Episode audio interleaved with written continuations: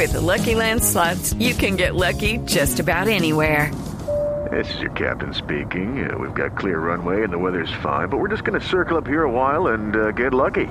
No, no, nothing like that. It's just these cash prizes add up quick. So I suggest you sit back, keep your tray table upright, and start getting lucky. Play for free at LuckyLandSlots.com. Are you feeling lucky? No purchase necessary. Void where prohibited by law. 18 plus terms and conditions apply. See website for details. En vivo, desde el estudio principal de Blue Radio, en Bogotá, Colombia. Aquí está Bla Bla Blue. Buenas noches. ¿qué pasa familia? Muy buenas noches. Bienvenidos. Bienvenidas. Esto es Bla Bla Blue. Estamos en vivo. 10 de la noche, 12 minutos. Si ustedes prefieren terminar este miércoles con tranquilidad, con una buena sonrisa, buena música, en medio de grandes conversaciones, se pueden quedar aquí con nosotros. Bla Bla Blue siempre los estará acompañando de lunes a jueves, de 10 de la noche a 1 de la mañana. En la primera hora siempre invitados de lujo. Bueno, invitadas esta noche. La invitada de hoy es una gran actriz y vamos a ver cómo le va con el papel de entrevistada. Carolina Ribón, ya está aquí, ya la vamos a presentar.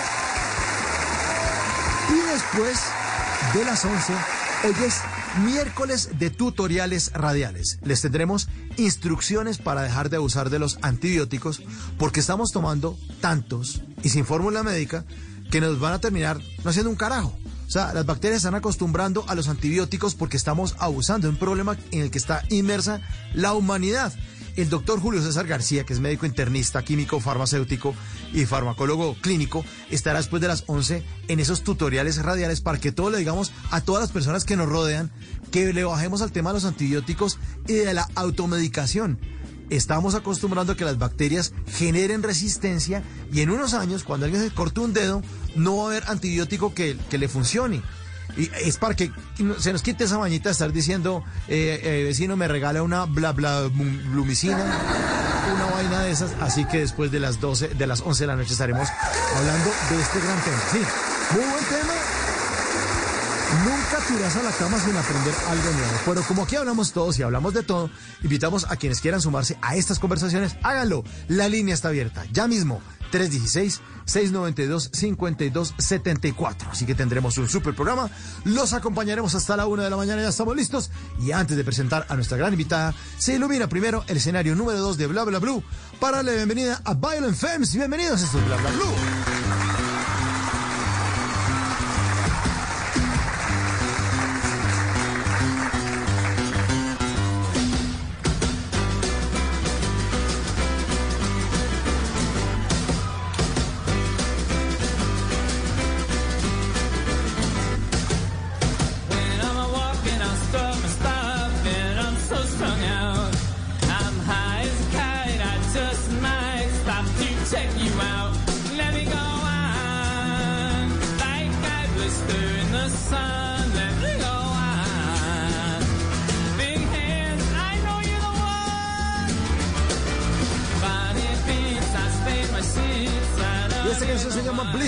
The Sun de la banda gringa de rock alternativo Violent Femmes, una canción de los años 90, pero esta es una versión noventera en vivo que le dio la vuelta al mundo en 1994, porque además hoy en miércoles, hoy es miércoles, en Bla Bla miércoles de música de los años 90 está Blister in the Sun, suénela, suénela, suénela.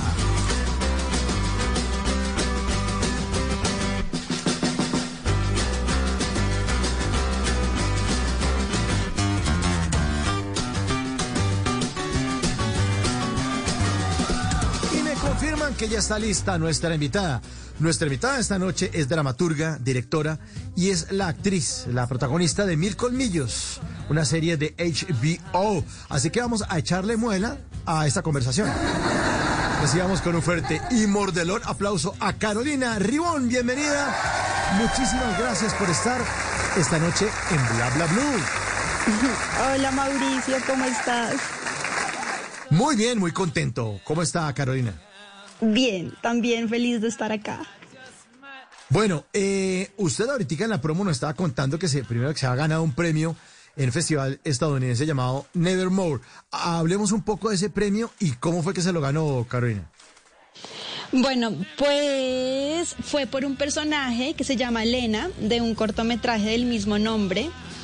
Eh, el 2020 obviamente fue un año súper duro para todo el mundo y yo ya llevaba mucho tiempo, todo el tiempo de la cuarentena sin actuar. Y de la nada, un director de cine que se llama Luis Vanegas me escribe por Instagram eh, diciéndome que, aunque no me conoce, me imagina para ese personaje. El corto es súper lindo, es un corto de fantasía porque eh, se trata de una mujer que está como en un limbo en mitad del bosque y tiene la oportunidad de ver sus otras vidas pasadas y escoger si volver otra vez al mundo o no. Y comparto escena con María Cecilia Botero, así que fue como un sí de una, me meto ahí de cabeza. Y por dos días estuvimos rodando en Choachí y un como que algo normal que se hace con los cortometrajes es ponerlos a rodar por los festivales del mundo y hemos estado haciendo eso y llegamos a Nevermore y hace una semana me dieron la noticia que había ganado el premio a mejor actriz protagonista por el personaje de Elena y es muy emocionante. Aquí está una de las escenas de esta obra. ¿Dónde estamos? Uy, esto te va a encantar, Elenita. Siempre te gusta ese nombre. Pruébala. ¿Y bien? Perfecta. Lo sé, lo sé. Mm, Es una lástima que no la hayas podido disfrutar en esta última vida.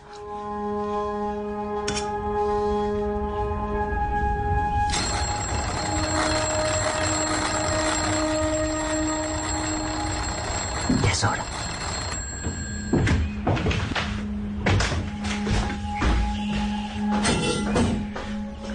Yo sabía que ibas a llegar con hambre, mi amor. Pero qué manera de comer.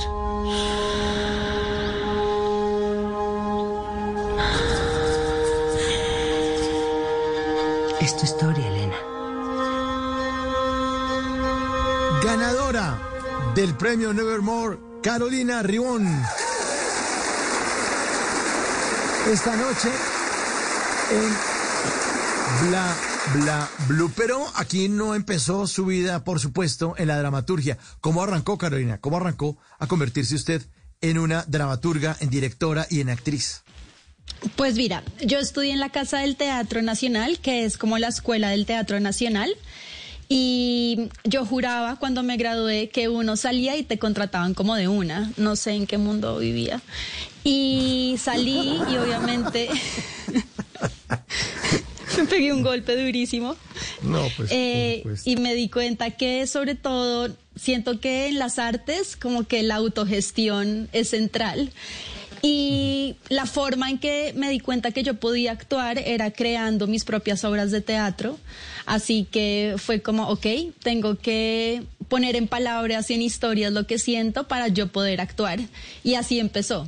Para yo siempre tener un personaje en alguna obra y no perder como el quehacer, que es muy importante en nosotros. ¿Cómo es eso de la autogestión? Porque a ella nos empieza usted a dictar cursos de dramaturgia. ¿Cómo funciona eso, Carolina? Digamos que obviamente al ser actriz yo dependo de las producciones que estén en este momento sucediendo, dependo de que el director de casting me conozca, que el productor me quiera, que el director me escoja, que la productora quiera que yo sea el personaje. Hay muchas cosas de las que depende que uno como actriz tenga trabajo. Y eso requiere mucha espera y hay muchos no a veces y lo, pues los sí llegan eventualmente, pero obviamente son momentos en su mayoría de espera. Entonces, creo que es importante para nosotros como hacer nuestras propias cosas, nuestros propios proyectos que nos permitan estar como en la jugada, estar dentro de la industria, que la gente nos conozca, que vea pues nuestra forma de hacer teatro, cine y no estar siempre como a la espera de lo que los otros tengan para ofrecernos. Entonces, siento que la dramaturgia era como la única opción que yo tenía para no parar de actuar. Eh, eso de estar gestionando y de estar mirando el arte además como algo que puede funcionar y a lo que se le puede sacar provecho, seguramente es lo que, eh, lo que ha hecho que usted además avance, porque no se queda como la actriz a la cacería de personajes, papeles, sino, venga, ¿cómo podemos gestionar esto? ¿Cómo podemos ir un poquitico más allá? ¿Y cómo podemos de pronto dirigir? Ya se empieza a acercar a la producción, al montaje, al diseño, a que, bueno, la registradora que tiene que sonar de vez en cuando bien, ¿no? En, te- en teatro no tanto, por eso eh, me estoy dedicando al cine y a la televisión. Porque acá es pesado, acá es pesado hacer teatro, como que realmente es la típica frase que uno lo hace por amor. El teatro por amor. El y eh, por la amor. televisión y el cine cancele primero en la caja. Estamos hablando. Sí, sí, sí. Exacto, exacto. Así es. Carolina, ¿y en qué momento usted subió y dijo, oye, yo podría ser actriz? Venga, un momentico, esto me interesa. Y, y las amigas dicen, no, yo voy a ser odontóloga, y yo pediatra y yo actriz. Sí, o sea, me río ahorita, pero en verdad estuve muy sola todo el colegio porque la gente era como, ¿de qué habla esta vieja? Como, así que actriz. Eh, sobre todo que en el colegio, no sé, como que se valoraba mucho a la gente que era muy buena con matemáticas y en ciencias, entonces como que alguien dijera actriz era como, ¿qué? Ok. Em, pero siempre, siempre lo supe, o sea, ni siquiera tengo la edad exacta porque desde que tengo memoria sé que quiero hacer esto. Em, digamos que yo tengo un hermano que nos llevamos muy poquitos años y él era siempre como mi parche para jugar y crear historias y estar como sumergidos en el mundo muy de niños. Creo que nunca hemos abandonado esa etapa de niños, de simplemente jugar. Entonces sí, fue algo que siempre supe y no había otra opción de vida, siempre fue irme por ser actriz.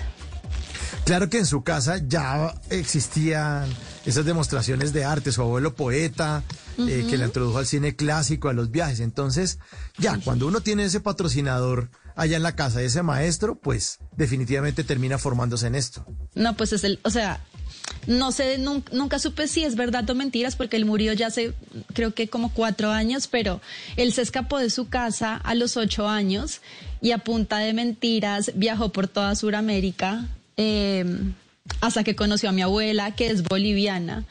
Entonces, entonces, sí, la verdad es que soy muy afortunada de contar con un abuelo poeta. Ah, bueno, ahí empezó a iniciarla en el mundo de las, de las artes. Y termina, bueno, de pronto le contaron cosas que, no, que a los niños se les crecía la nariz y eso.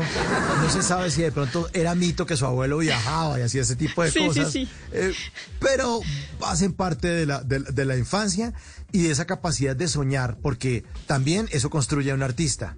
Totalmente. Soñar es fundamental, como creerse el cuento y verse en esos escenarios que parecieran, entre comillas, imposibles, creo que es fundamental para nosotros.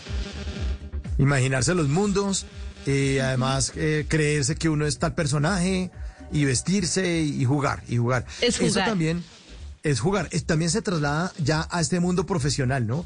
Cuando le entregan un personaje, ¿cómo empieza a construirlo? También empieza a jugar, a probar, a mirar.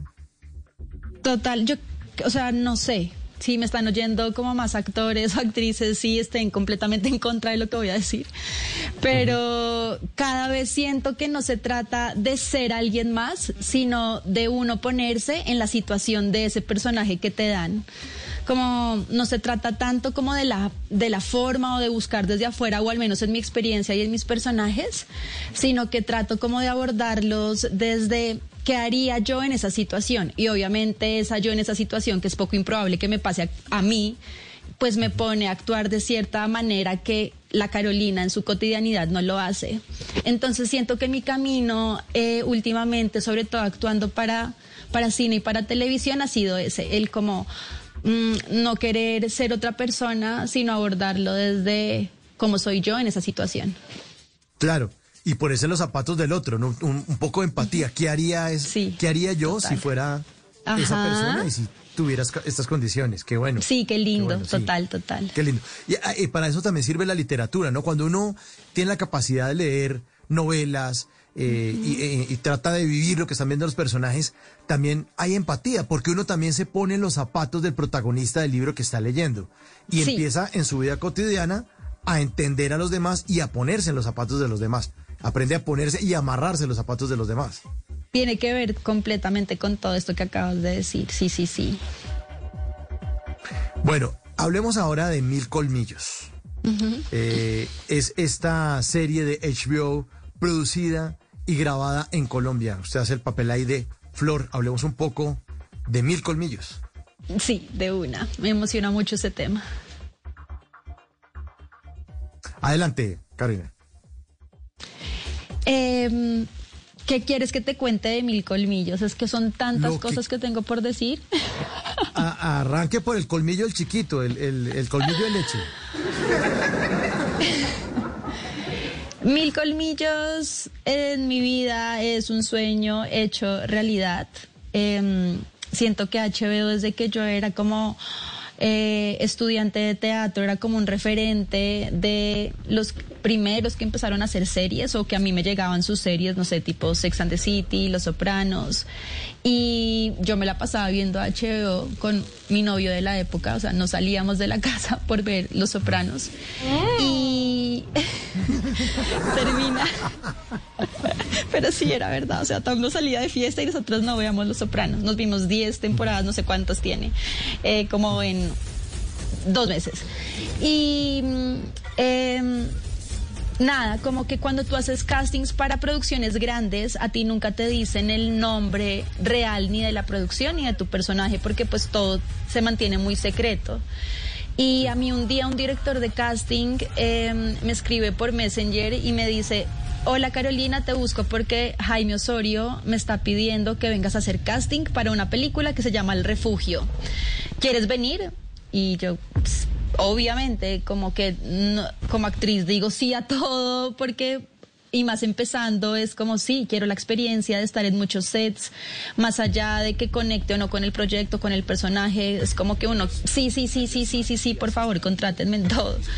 Em, y entonces fui al casting, em, fue un casting súper arduo, el director de casting es conocido como Fagua y el casting duró alrededor de cuatro horas, que eso no pasa. Tú mandas como videocastings hoy en día que duran un minuto o el director de casting te dedica, no sé, media hora, eh, pero nunca cuatro horas. Y nada, como que hice el, pasé el primer filtro, a los dos meses me llamaron para eh, hacer un segundo casting con el director y con el director conectamos súper bien y no sé, como a los dos meses me dieron la noticia de que me había quedado con el personaje de Flor y mi manager me decía, eres la protagonista de la serie de HBO Mil Colmillos y yo como Mari, ¿de qué hablas? Yo no he hecho casting para eso. Como sí, claro, sí, el que hiciste con Fagua y yo en ese punto todavía no sabía lo que les cuento de que no se dice el nombre de verdad y que todo se mantiene en secreto. Entonces me demoré varios minutos en entender lo que estaba pasando. Claro, porque hay una confidencialidad y no pueden soltarle a todo el mundo, estamos haciendo algo con este nombre, eh, porque igual es un negocio, son empresas, son productoras y no todo el mundo tiene que saber qué es exactamente lo que se está haciendo. Entonces, si se ha- sí, se- pues, por eso le estoy contando, por eso le estoy contando, señor expresidente. Ah, sí, se acaba de enterar. Entonces, eh, lo que ocurre es que, digamos, si no queda, entonces dice, ay, van a, va y le cuenta lo No, yo, no usted, eh, Carolina, sino otros actores o actrices que puedan ser como malas personas, van y cuentan todo. Están haciendo una serie de HBO, se llama Mil Colmillos y yo. Entonces, para que no pase, para que no pase eso, entonces se le cambia el nombre, los personajes no se dicen cuáles son, eh, las escenas son como muy bien escogidas, que no diga mucho, que sí diga donde ella pueda eh, lucirse, pero sin contar, sin contar tanto, ¿no? De eso Exacto, se tratan también los castings. Sí. De eso se tratan los castings. Sí, sí, Bueno. sí. Adelante, y bueno, ¿qué más? ¿Qué más? Porque está emocionado usted con mil colmillos. Em, no, entonces en ese segundo casting, ah, no, ya, ya pasé eso, no, me, me dicen y entonces empieza como algo súper emocionante, que es que me llaman y me dicen, para estar preparada para el rodaje, tienes que empezar una dieta y un entrenamiento especial. Esto es muy importante porque esto quiere decir que esto va en serio. Cuando quieren que tú físicamente cumplas con ciertos parámetros, ya sea para el personaje o para aguantar las jornadas de rodaje. Entonces fue Pero, muy emocionante Carolina, entrar en ese proceso. pero- Dime. Claro, pero, pero usted es flaca y la dieta que era para subir o, para seguir bajando peor, ¿cómo? No, no, no, digamos que una de las razones por las que ah, yo termino con el personaje es porque la delgadez del personaje es importante dentro de la historia, como para el tipo de personaje que se quiere mostrar, pero como el rodaje era en la selva, en minas, en locaciones muy extremas, necesitaban que yo estuviera más fuerte. Entonces era al contrario, era como para engordar mucha grasa, como no sé, aguacate, mantequilla de maní y en el ejercicio eran sobre todo pesas. Me la hubieran Entonces- mandado, Carolina. Yo le hubiera ayudado con eso, pero usted no se imagina. Y uno es re nítido, salimos, comemos pollito, caldo de ministro, lo que, lo que se le antoje. Yo le hubiera Era dado muy eso. difícil. Tenía que Claro. comer siete veces al día, o sea, era imposible. Ah, no, usted es de las mías. Por, ah, por, por eso son los mil colmillos, claro, para, para, para esa, para esa Para dieta del aguantar. aguacate. para aguantar. Bueno, ¿y qué ocurrió después de eso? Más adelante, ¿qué Y ahí empezamos como a ensayar con los actores, con un director de, de actores que tuvimos antes, que se llama Manolo Orjuela, y pudimos como conocer a los demás actores, en su mayoría son hombres, solamente somos dos actrices, Em, y las dos éramos como las que estábamos por primera vez en un set así de grande, trabajando en una producción así. Entonces, como que fue importante establecer que los hombres nos iban como a guiar un poco y a explicar cómo funcionaban las cosas dentro del set. Y fue muy lindo porque ese equipo que conocimos fue una familia durante los cuatro meses y más porque los rodajes eran tan extensos y tan arduos y requerían tanta energía que las personas a tu alrededor se vuelven como la familia literalmente cuando estás en una situación Claro. así extrema. Y nada, como que yo era la última en llegar al rodaje porque yo salgo desde el episodio número 3, entonces ya todos habían empezado a rodar y nada, yo estaba que me iba a ir a, yo, yo veía por Instagram las historias de todos en la selva y yo, yo ya moría por ser parte. A mí me tocó empezar en Manizales, en un sitio cerca que se llama Neira, donde hay una cementera abandonada. Y yo llegué súper sonriente al hotel de Manizales, como, hola, hola, no pueden creer, ya voy a empezar. Súper sonriente. Y todos los actores ya estaban cansadísimos y me decían Sí, como, oye, te va a durar esa sonrisa un día. Y así fue. Duró un día la sonrisa. Sí, Em, como cuando uno entra por ahí, como co- eh, esas películas donde entra el nuevo a la cárcel. ¡Hola! Dice, no, aquí la vaina es difícil. Aquí los rodajes son extenuantes. Y literal. ma- madrugaban mucho, ¿no? Carolina, que Eh, madrugaban mucho, tengo entendido. No, al contrario. eh, trabajábamos solo de noche. Entonces, Solo de noche. Eh, pues la mayoría fue de noche. Entonces empezábamos a las 6 de la tarde y terminábamos a las 6 de la mañana. Ah, por eso ya- madrugaban mucho a dormir. Es que usted no me dejó completar la frase. Sí, eso sí, eso sí. Siempre llegábamos al hotel a desayunar y a dormir hasta las 3 de Y la tarde. Eh, entonces imagínate, eso ya te cambia todo como la noción de la vida, solo ver la noche y no ver el día por cuatro meses, tú ya entras en un estado diferente, como que no ver el día por tanto tiempo es, ok, estoy viviendo únicamente de noche, entonces eso lo cuento porque tiene mucho que ver como con el mood de toda la serie, que es como súper oscura y de terror y todo pasa como eh, de noche en la selva. em, y nada, fue, fue la bienvenida más fuerte, pero como ahorita viéndolo en retrospectiva, me encanta que haya sido así. Eh, mi personaje se la pasa desvestido, pues por lo que le pasa en la historia, ya está perdida en la selva. Y fueron escenas de muy baja temperatura, corriendo por la selva, con estos seis militares con sus pistolas, no sé si se llaman así, eh, persiguiéndome.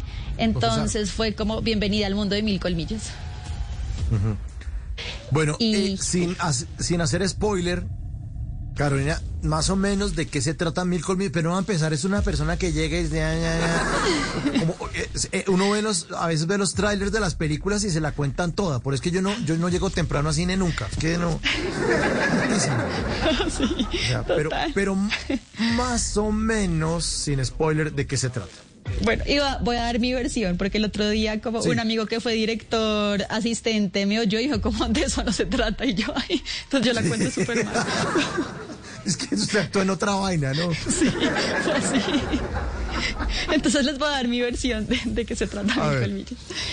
Es la historia eh, de unos soldados élite que los mandan a la selva a cumplir una misión. Y ellos piensan que es una misión normal. Y lo que no saben es que el otro bando no solamente hay seres humanos, sino monstruos que no van a dejar que ellos ganen ahí adentro. Mm, y en esa guerra entre esos dos bandos es cuando mi personaje entra y al principio pareciera como que es pura casualidad y mala suerte que ya quede entre los dos bandos, entonces los militares piensan que yo soy del otro bando, el otro bando piensa que yo soy de los militares y resulta que hay un trasfondo que tiene que ver... em, con la selva, conmigo, con mi herencia eh, en la selva. Entonces es una serie como de acción, terror, fantasía y súper dramática. Bueno, ahí está. Sin spoiler. Lo, ci- lo cierto es que, y, y no es un spoiler, que está preseleccionada y como nominada en todas las categorías de los premios Platino. Háblenos un poco de los premios Platino, Carolina. Ay, sí, esa es una noticia muy linda porque como yo he, oído que hablan de los premios platino, es que son como los Oscars iberoamericanos, eh, solo que los premios contienen cine y series. Eh, esto es todo un video, un proceso de cómo se llegan a las cuatro nominaciones finales. Y antes como que hay todo un preámbulo y sacan listas y listas. Y ahorita esta semana, no, la semana pasada salió la lista corta eh, de los prenominados en cada categoría.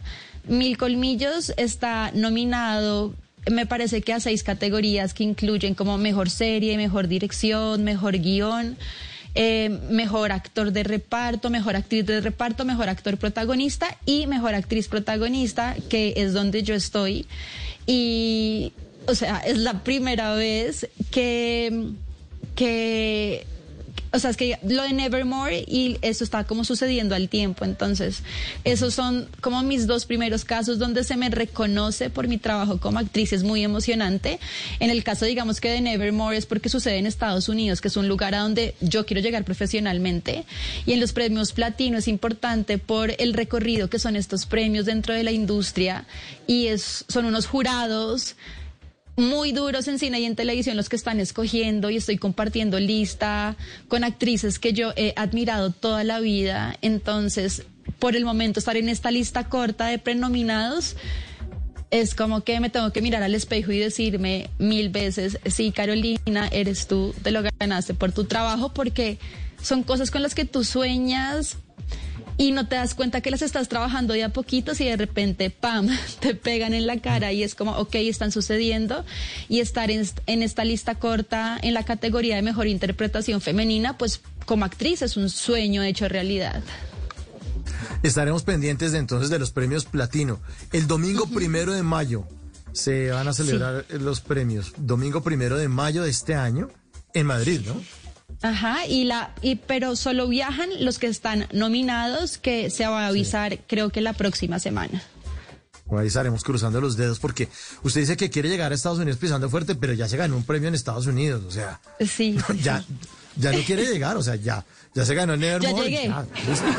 Ya, pues ya tiene uno, entonces ya, ya pone uno encima de la chimenea y después vendrán otros hasta que lleguemos al Oscar. Exacto. Es- pero sí, Estamos- sí, sí, me encanta. Sí, claro, hay que Sí. pensarlo en grande. Si uno no sueña. Gente como este señor son los que yo necesito. Eso, Así, ¿no? Ah, leales, nobles, berracos. para que vea, para que vea que uno es leal a usted, Carolina.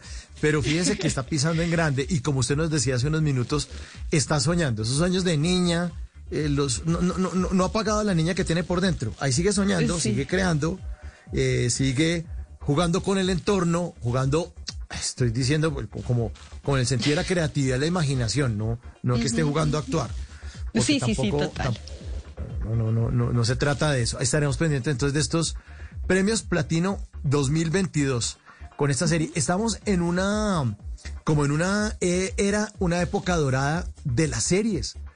Así como en los años 80 uno veía, pues, bueno, usted es muy joven, pero en los años 80 uno veía quién manda a quién, eh, eh, blanco y negro, mm, bueno, cantidad de series que uno ve. Ahorita volvió una edad de oro en las series en el mundo, ¿no? Estamos en sí, ese momento. totalmente, totalmente. Y en Colombia también, sobre todo, creo que somos un epicentro latinoamericano para el desarrollo y la producción de series. Entonces, sí, diría, diría que me encanta lo que dices, está empezando como una era dorada también para los actores, para los creadores, los productores, los guionistas, en donde ahora está esta nueva posibilidad de contar las historias en varios capítulos, llegarle a las plataformas que ven en todo el mundo. Entonces, es un muy buen momento para ser creador y estar acá en Bogotá. Aquí ya los oyentes, obviamente hacen parte de Bla Bla Blue, entonces ya me están diciendo que, que, que, que hubo que las series que, que me quedé corto, que en las series de los años 80, que Alf, que el auto fantástico, que los años maravillosos, que dónde están los magníficos, que dónde está Dallas. Bueno, ahí está, las series de los años 80 y en esta temporada, en las series de plataformas o en las series de canales de cable, pues como usted nos contaba, Los Soprano, eh, muchas series también de HBO y en esta oportunidad Mil Colmillos. ¿Ya está al aire? ¿Ya está disponible la serie? ¿Se, eh, puede ver en este momento? ¿O están Sí, se- todavía en rodaje, en, en edición? No, no, ¿Cómo no. está Mil Colmillos? ya se puede ver como tanto en la plataforma de HBO Max como en el canal, en, en el televisor, en el canal de HBO. Hasta el domingo pasado eran los domingos, pero pues ya se contó toda la historia, pero seguramente la pasarán en otro horario, pero por ahora en la plataforma de HBO Max. Eh, además de estar, de estar cambiando esto de la, de la, de la, de, de hacer series y de las plataformas, también me imagino que está cambiando la manera de actuar para las series, ¿no? Es distinto eh, el, el actor o la formación o la creación del personaje para una serie que está en la plataforma. eh, o, o es lo mismo que ocurre en la televisión normal, que es un- una telenovela, un seriado que sale todos los días a las 8 de la noche. ¿Es distinto? No, ¿O- es muy o hay- hay distinto. Es muy distinto. Siento que, eh, digamos, si lo comparamos, por ejemplo, con novelas, eh, las novelas son todos los días por un montón de tiempo y eso, en verdad, es la traducción de que día a día hay gente a mil tratando de cumplir con un plan de rodaje para que puedan ponerse a editar y sacar. Entonces la falta de tiempo hace que las cosas sean mucho más rápidas. Es diferente. Una no es ni buena ni mala, una no es mejor ni peor, simplemente son formas diferentes. Entonces siento como que en la televisión corriente lo que se hace es ir a mil y muchas veces pues por el tiempo hay que dejar pasar cosas, mientras que en una serie, por ejemplo, poniendo a mil colmillos ahí de referente, es como que nos podíamos, le decíamos, no sé si contar esto, le decíamos mil planillos porque hacíamos de un, hacíamos mil planos de un mismo momento porque nos podíamos dar el lujo de quedarnos y ver la escena en detalle y de probar, ok, si no es por acá, qué tal por acá, qué tal por acá. Y ya el hecho de, de tener más tiempo para dedicarle, pues hace que tengan como, o sea otro el resultado. Entonces yo creo que la diferencia radica ahí, en el tiempo que se le invierte a cada escena y a cada plano. Que es lo mismo que le pasa al cine, ¿no? El cine tiene más paciencia, por eso se demoran tanto los rodajes. Y también hay mil planillos en el cine. exacto, exacto. Totalmente, Se repite- totalmente. Se repiten y se repiten. Sí, en la televisión es, ¿qué hubo, qué hubo, papito? Grave, grave, grave, que el carro de producción lo está esperando porque lo- tiene que ir a la otra locación, ya, ya le cambian la ropa y hágale, y dele. En cambio aquí existe la oportunidad de contar las cosas con un poquitico más de calma. El, el televidente también es distinto, el de las series, al de la televisión normal, de la telenovela. Pues yo siento que sí, porque si lo vamos a hablar en relación a las, a las novelas, es como que de pronto las novelas suelen ser románticas o, o el romance siempre es una cosa muy viva dentro de la historia, mientras que las series hay de infinitos géneros y creo que el consumo de series tiene mucho que ver como que te gusta a ti como consumidor y puedes darte el lujo de escoger entre un catálogo muy amplio lo que te gusta ver. Entonces, no sé, si te gusta el terror, la acción, eh, el suspenso, vas a ver mil colmillos, pero si te gustan las cosas más ligeras, las comedias románticas, vas a ver Sex and the City. Entonces, sí siento que cambia porque el consumidor de series puede escoger con lo que realmente conecta y no tiene que ver siempre con el amor o con el romance. De acuerdo, 10 de la noche, 46 minutos. Estamos en Bla Bla Blue esta noche con Carolina Ribón, protagonista de Mil Col- Colmillos, una serie eh, grabada, producida aquí en Colombia, en el que ella hizo el papel de Flor. Eh, después de las 11 de la noche, ahorita después de Voces y Sonidos, hoy es miércoles de tutoriales radiales y estaremos hablando acerca del peligro de, que representa para la humanidad estar tomando antibióticos, ¿no? Tendremos esos tutoriales para eh, dejar de, de- de- de abusar de los antibióticos. ¿Usted de las que va a la droguería y vecino, hágame el favor y me receta algo porque es que me duele el colmillo? Cero, cero. Soy anti remedios de droguería. Prefiero como lo más natural posible. Nunca, nunca, nunca si puedo evitar los antibióticos, los evito. No me gustan. Pero en algún momento le van a recetar, eso sí. De esa no se salva, se lo digo yo Sí, que. sí, sí. eh, eh, a uno le da apendicitis y vainas. y- le no. terminan recetando. No, no le estoy deseando el mal tampoco. Pero, pero en algún momento. Bueno, y, y, y así es también para la vacuna. O sea, ¿usted también es antivacuna y eso no? No, no, no, cero, cero. O sea, como que obviamente creo en la ciencia, no la creo como una fiel, como si fuera un culto, una religión, como que me gusta observarla desde diferentes puntos, pero pues sí siento que la ciencia, pues es la ciencia, ¿no? Y nos ha traído también acá muy bien hasta donde estamos. Así que sí, pero, pero me gusta cuestionar igual. Sí, ¿sabe cómo es ese Isabel gonorrea virus que está dando re fuerte, no? Ush. Qué pena, Karen, es que cómo sería ese se nos mete acá. Pero le estamos preguntando a nuestros oyentes a través de nuestra cuenta de Twitter en arroba Blue Radio Co. Le estamos preguntando, ¿usted toma antibióticos sin fórmula médica? ¿Sí o no? Sus opiniones con el numeral antibióticos, bla, bla, bla. Y ahorita, después de voces y sonidos de las 11 en la segunda hora de bla, bla, bla, estaremos hablando de esto, porque es un tema, Carolina y oyentes, que es bastante serio, bastante serio. Las bacterias están generando resistencia a los antibióticos, porque si uno abusa, entonces ella- ellas se aprenden a sobrevivir y va a llegar un punto en la historia de la humanidad donde eh, la señora lleva al niño al parque, el niño se parte, no sé, se corta y el médico le dice, señora, váyase para la casa porque los antibióticos no le están haciendo nada a la humanidad, lo que pasaba hace 100 o 150 años. Entonces, eso lo estamos provocando por la gente que se está automedicando. Así que mucho cuidado. Cuando se lo receta uno el médico, bien. Pero vamos a entender en la segunda hora cómo funciona eso. Por ahora estamos es hablando de dramaturgia y hablando de, eh, actuación. ¿Qué, qué estudia uno para volverse dramaturgo? Porque, eh, Carolina, uno habla aquí con muchísimos actores, colegas suyos, actrices, y bueno, tiene formación actoral, pero para convertirse en dramaturgo, en escritor, ¿qué hace? ¿Qué, qué sigue estudiando? Pues, eh, como lo que acabas de decir, siento que igual sí es- son cosas que, por lo menos en mi caso, suceden de manera empírica. Em, pero eso no quiere decir que sean menos serias, porque al contrario, cuando depende de ti, estás como en un autoaprendizaje. eh, tienes que invertirle más tiempo, tienes que ser más constante, más disciplinada. Entonces, digamos, yo amo esos cursos tipo Creana, los de doméstica, pero siento que es el tiempo que le invierto a mi vida escribiendo o viendo series y películas, pero no como espectadora, sino analizando, no sé, el arco dramático, lo que le pasa al personaje en el capítulo 3 y lo que le pasa en el 7, que he ido construyendo mi manera de escribir historias. Obviamente hay, no sé, mi hermano es guionista y es guionista con una maestría en, esta, en España y hay gente que estudia pregrados de escritura creativa, pero en mi caso sí ha sido muy desde la necesidad de contar historias, de crear y de ser muy juiciosa en el día a día con mi escritura. Pero está escrito obras eh, y libros, ¿no? Sí, he escrito cinco obras de teatro y un libro para niños. Igual es que es mi vida escribir, soy un- poco nerda con el tema. No, nerda, no, está muy bien. Cuando se tiene inspiración y talento, hay que cultivarlo. Sin embargo, sí, sí. usted, eh, por, por estar actuando también, eh, o sea, uno también, o- uno puede cobrar el tiro de esquina y cabecero al tiempo. O escribe o actúa, o, que, o, o- no, Sí. porque tampoco es tan fácil.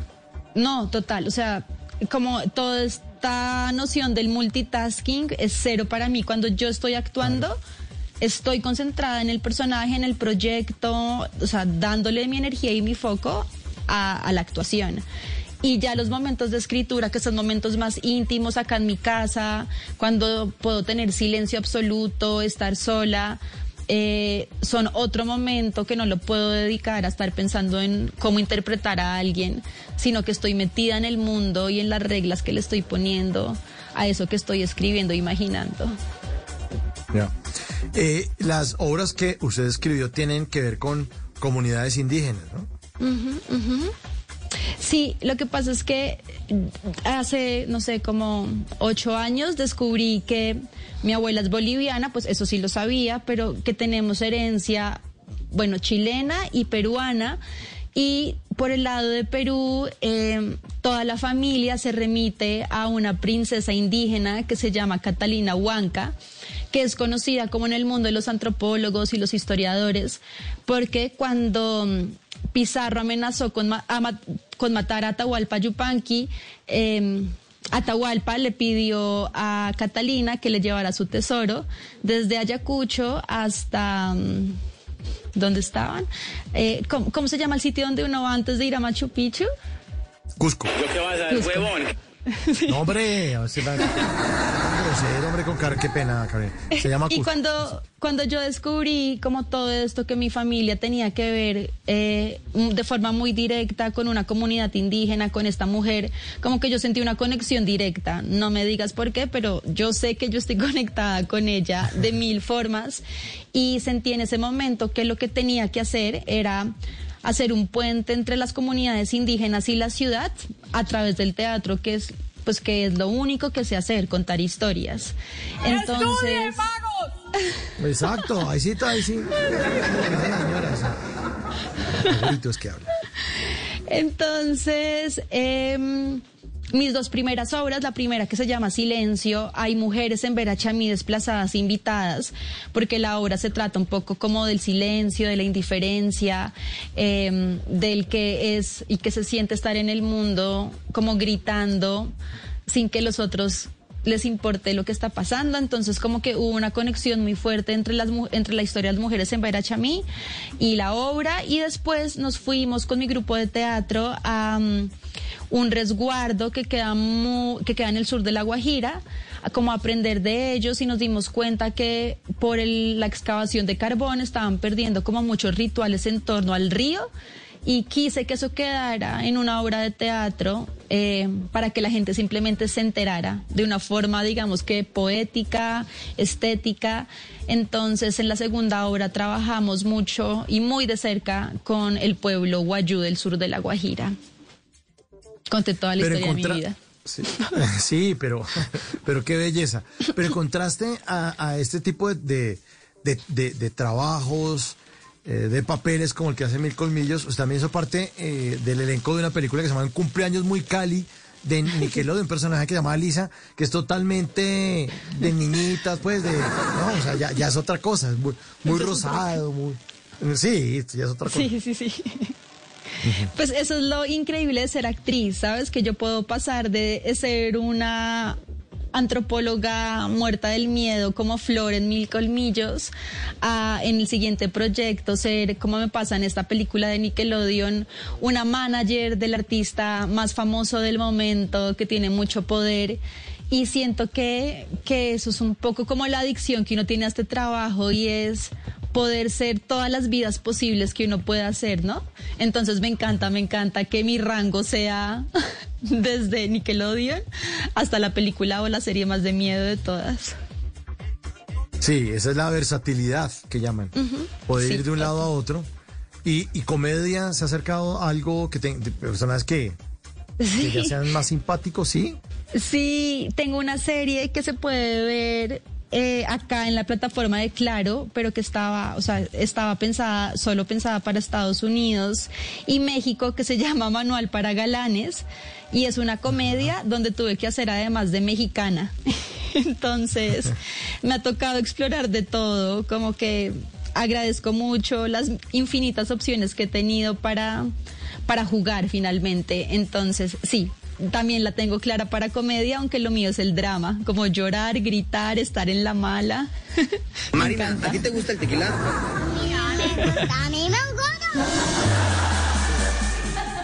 Porque le gustaba el tequila. Tuvo que ir a México a trabajar en estas series, ¿no?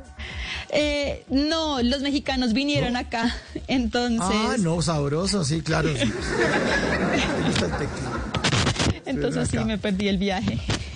Ah, no, pero, pero el viaje lo va a tener seguramente cuando vaya a recibir más premios, Carolina, porque usted es una mujer muy joven, muy talentosa. eh, y ya cerrando esta conversación tan chévere que hemos tenido esta noche, le quisiera preguntar cómo se ven unos años. Eh, más como directora, más detrás eh, de, lo, de las cámaras, o más delante de las cámaras y de pronto haciendo otro tipo de papeles, otro tipo de producciones. ¿Cómo se proyecta? A mí me encanta una combinación que es súper común en Hollywood ahora, que es cuando una actriz quiere protagonizar y contar una historia en específico, ella también es la productora ejecutiva del proyecto. Y el billete, ¿no? Ajá, exacto. Entonces, me parece una combinación increíble como producir eh, a partir de eso que uno quiere decir y contar y esos personajes que uno se imagina de mujeres complejas y humanas eh, en el cine y en la televisión. Así que esa, esa es mi mezcla perfecta. Quiero ser productora y protagonista de lo que yo estoy produciendo. Obviamente eso no quiere decir que me muero por conectar y por conocer a directores de todo el mundo y poder sumergirme en los mundos de cada uno, pero también me gusta tener el control sobre las historias y creo que la combinación de mm, producción actriz es el equilibrio perfecto. Pues cuando se gane un Oscar o un premio de esos, pues volvemos a hablar. Nos da la entrevista aquí para Bla Bla Blue, que tanto la admira y va a seguir su carrera. Me encanta, Muy ay. Mauricio, qué delicia de conversación. Muchas gracias por este espacio. Fui feliz. Cera energía, ¿no? Cero grupo. Cero Grupo. Nosotros somos Cero Grupo y aquí las esperamos más adelante para seguir hablando. Es Carolina Ribón en Bla Bla Blue. Y la despido con una canción de miércoles de música de los años 90. Sí, todo lo que ella quiere. All That She Wants, Ace of Base en Bla Bla Blue.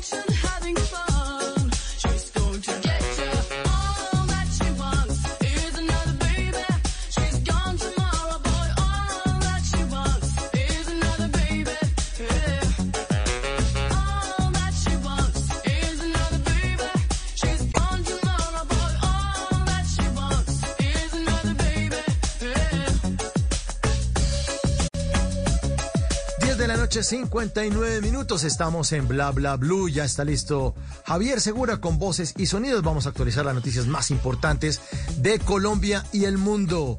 Y al regreso, más canciones de los años 90 y además miércoles de tutoriales radiales. Los tutoriales no solamente son en YouTube, aquí también en la radio los hacemos. Hoy tendremos instrucciones para no abusar de los antibióticos. Esto es Bla Bla Blue. Ya regresamos.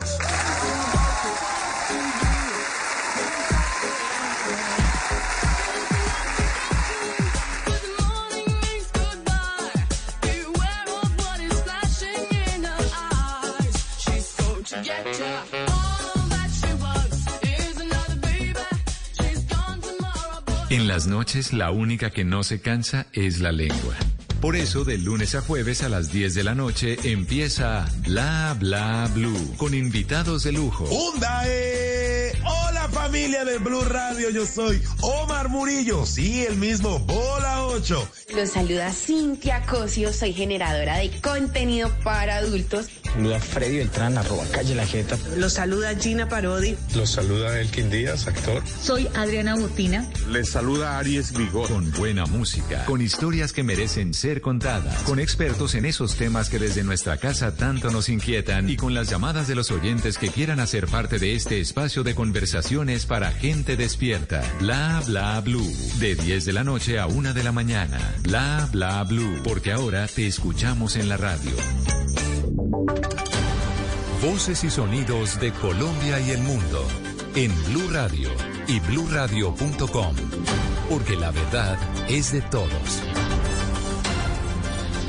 Ya son las 11 de la noche y un minuto. Soy Javier Segura y se hace una actualización de las noticias más importantes de Colombia y el mundo en Blue Radio. Hay noticias sobre el caso Odebrecht. La fiscalía imputará cargos contra Daniel García Arizabaleta, quien hasta hace unas horas aspiraba al Senado de la República por el Partido Centro Democrático. Naidu Baquero. La Fiscalía imputará cargos contra Daniel García Arizabaleta como presunto responsable de los delitos de enriquecimiento ilícito de particulares y falsedad en documento privado, debido a que según pruebas de la Fiscalía entre 2009 y 2013 habría recibido pagos de la constructora Odebrecht para hacer llegar estos dineros y no dejar trazabilidad. La multinacional lo hizo a través de la empresa Consultores Unidos, representada por Eduardo José Zambrano Caicedo. También imputará cargos al exgobernador del Valle, Juan Carlos Abadía, por el cartel de la toga. Según la Fiscalía, material de prueba indica que el exgobernador acudió a la red de corrupción conformada por el exmagistrado Francisco Ricaurte para que intercediera y direccionara a su favor investigaciones que se seguían en la fiscalía. Gracias, Naidu. 11 de la noche y dos minutos se declaró culpable el hombre señalado de asesinar a una mujer y robarle fracciones de Bitcoin y su camioneta. La captura se produjo en Barranquilla. Diana Espino.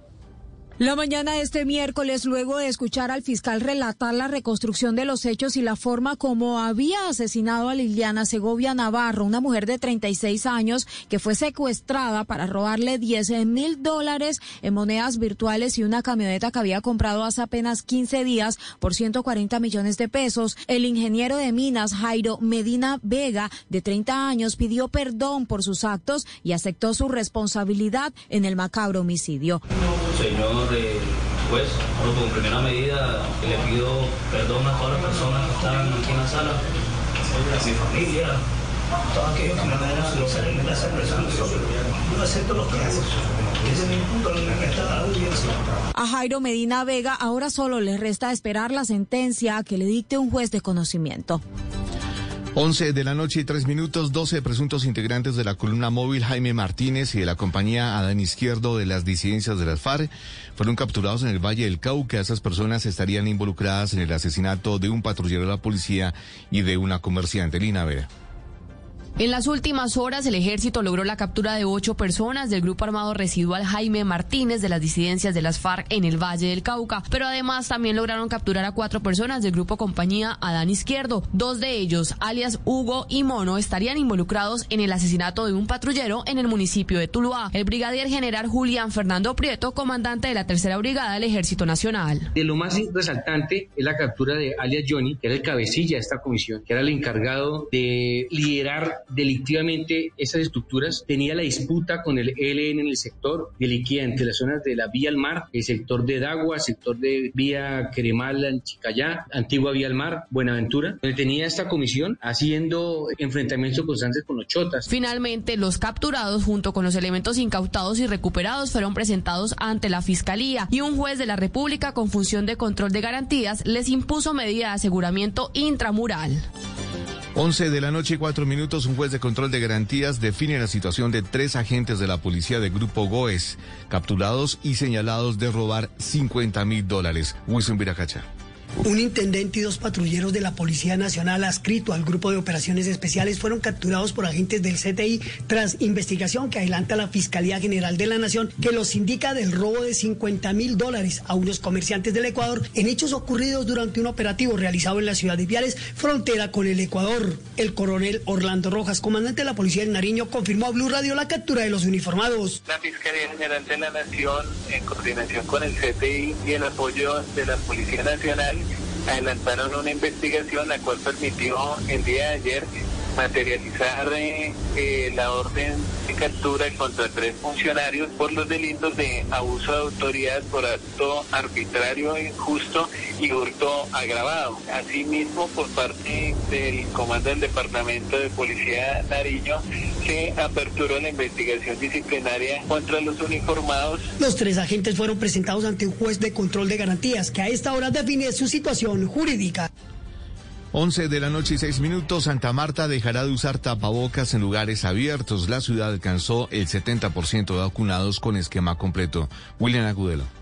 El anuncio fue hecho por la misma alcaldesa de Santa Marta, Birna Johnson, quien aseguró que este miércoles la ciudad logró 70.1% de personas vacunadas con esquema completo. A partir de mañana jueves, los ciudadanos podrán dejar de usar tapabocas en la capital del Magdalena. Podemos dar la buena noticia que Santa Marta llegó al porcentaje de vacunación estipulado para dejar de usarlo en espacios abiertos y eso constituye una buena noticia, quiere decir que más gente se vacunó, quiere decir que más gente se ha concientizado de lo importante que es la vacunación la mandataria fue enfática en que la medida no aplica para espacios cerrados, es decir, que se debe seguir usando el tapaboca en el transporte público, las oficinas, centros comerciales y demás lugares. El llamado es que los amarios se coloquen sus refuerzos en los diferentes puntos de vacunación de la ciudad. Noticias contra reloj en Blue Radio. Y cuando ya son las 11 de la noche y 7 minutos, la noticia en desarrollo, el gobierno de Estados Unidos advirtió este miércoles que Rusia podría estar planeando el uso de armas químicas o biológicas en Ucrania, con el pretexto de responder a la falsa acusación de que Washington financia un supuesto programa biológico militar ucraniano. La cifra que es noticia en Colombia, los 200 mil puestos de trabajo para jóvenes que lanzará el gobierno nacional con apoyo de la empresa privada a través de la plataforma Empleos hay. Y quedamos atentos a la denuncia según la cual a una niña en Bogotá le negaron entrar en siete colegios por ser hija de padres homosexuales. El desarrollo de esas otras noticias en blurradio.com continúen con el bla bla blue. Conversaciones para gente despierta. Si es humor. Tommy, buenas tardes, ¿cómo le va? Esteban, estábamos desayunando en una panadería y se arrimó un ñero paisa a pedirnos el sobrado. Pero de esos ñeros con colitas y todo eso. y mi papi pensó que era un espía de fico. No, Ustedes no saben cómo se pone mi papi cuando le piden limón. No puede ser. De una empezó a decir, oh, mañana trabaje vos. Si es opinión. Hay una nueva situación en el mundo y Venezuela es un- una ficha importante. Esa posición tan cerrada del gobierno Duque contra Venezuela, pues tendrá que variarse por lo menos mientras se intenta acercar a, a Venezuela o por lo menos quitarle ciertas veleidades antiestadounidenses. Voz Populi. Y si de día de la mujer prefiere llevar a la señora a un restaurante que a un motel.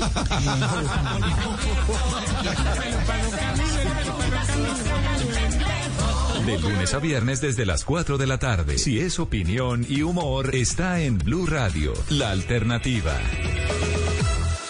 Cartilla básica para votar en las elecciones de este 13 de marzo. Mucha atención a las siguientes instrucciones. Puede llevar su propio marcador o esfero. Le van a entregar dos tarjetones, Senado y Cámara. Y si está en zona rural, votará Curules de Paz. Si quiere votar en una consulta, ya sea el Pacto Histórico, el Equipo por Colombia o la Centro Esperanza, tiene que pedir ese tarjetón. Solo puede votar en una de las tres. Escucha Blue Radio y bluradio.com, porque la elección es Colombia. Blue Radio, la alternativa. En política, todo es cuestión de método. Si no, que lo digan ellos. La capital roja de Colombia. Le voy a dar en la cara marica. ¡Estudien, vagos! En el mundo animal, todo es cuestión de método también. El zorro es astuto y hábil para engañar, y el erizo, de cuerpo rechoncho, tiene una cabeza muy pequeña. ¿En qué se parecen estos animales a los políticos colombianos? En Zorros y Erizos, el podcast, Silvia Patiño y Pedro Viveros hablarán de estos animales. Eh, corrijo, hablarán de nuestros políticos. Escúchenos en Blue Podcast, Spotify y todas las plataformas de audio. En las noches, la única que no se cansa es la lengua. Por eso, de lunes a jueves a las 10 de la noche empieza Bla Bla Blue con invitados de lujo. ¿Qué tal amigos? Soy su amigo Chupani Ayala. Hola, soy Daniela Legarda, influencer y escritora. Los saludo, soy Marcelo Cezán. Los saluda Leonor Espinosa, chef de Leo en mi casa en tu casa.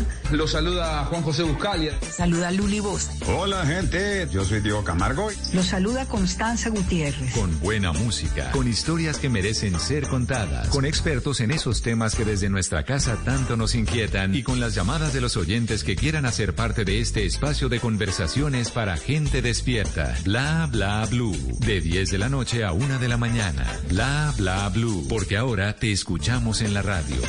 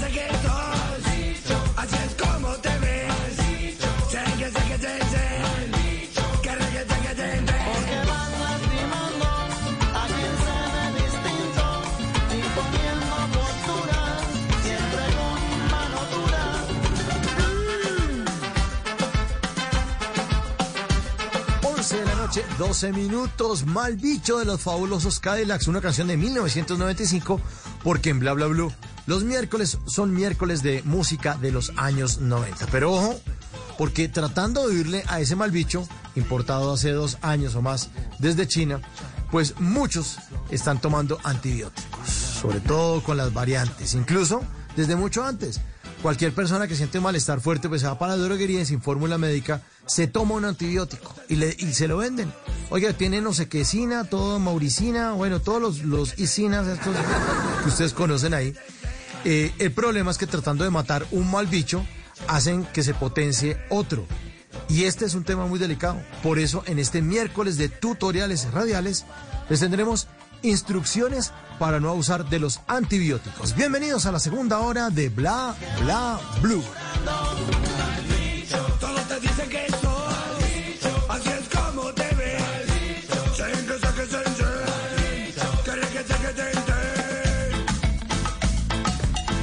Hablar de este tema, hemos invitado esta noche al doctor Julio César García, médico internista, químico farmacéutico y farmacólogo clínico. Bienvenido, doctor García, a Bla Bla Blue. Muchísimas gracias por estar esta noche con nosotros. Mauricio, buenas noches. Gracias por la invitación y gracias por el espacio para hablar de este tema tan importante. Es importante, sabemos, doctor, que usted madruga mucho, pero es muy, muy importante que los oyentes de Bla Bla Bla a través de Blue Radio a esta hora tengan muy claro el tema de los antibióticos, del abuso y además que nos volvamos cada uno de nosotros un vocero, que seamos capaces de decirles a los demás qué es lo que está pasando con este abuso de los antibióticos. Doctor, pusimos una encuesta al principio del programa, le estamos preguntando a nuestros oyentes a través de nuestra eh, cuenta de Twitter, arroba Blue Radio. A propósito del tema de esta noche, cuéntenos, ¿toma antibióticos sin fórmula médica? ¿Le doy las respuestas, doctor? Claro, miremoslas. ¿Sí o no? Sí, 56%, no 44%. Sí, eso, eso, eso 57. sucede fuertemente. Casi el 60, Acaba de 70% de los pacientes.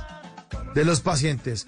Doctor, pero entonces, eh, háblenos un poco de este tema para entrar en materia y para entender eh, el, el- el- cuento del mal bicho, que lo estamos acabando mal, con el método que no es, y después se nos pueda alborotar otro bicho que puede ser peor. Siguiendo su lógica, Mauricio, eh, la idea es que no todos los bichos son iguales. Es decir, hay unos bichos que se atacan con antibióticos, son las bacterias, pero hay otros que no, como los virus. Son bichos que producen ciertas, cier- muchas infecciones, pero no requieren antibióticos, requieren antivirales. Y hay otros bichos distintos que son parásitos u otra, otro tipo que requieren otro tipo de antibióticos, de, de medicamentos como los antiparasitarios, las amebas, por ejemplo, eh, los gusanos, a nivel gastrointestinal. Entonces, digamos que cada bicho tiene su propio tratamiento específico. Ahí, ahí lo más importante, digamos, es diferenciarlos, saber qué se tiene, y eso para eso están expertos, los expertos como médicos, médicos especialistas o médicos generales, y saber qué, qué prescribir y qué tomar en su momento. Entonces, si nosotros Claro, podemos eh, diferenciar eso, es más fácil. Bueno, entonces, diferencia entre virus y bacterias, doctor. ¿Qué es un virus y qué es una bacteria? ¿Y cómo viven? Correcto.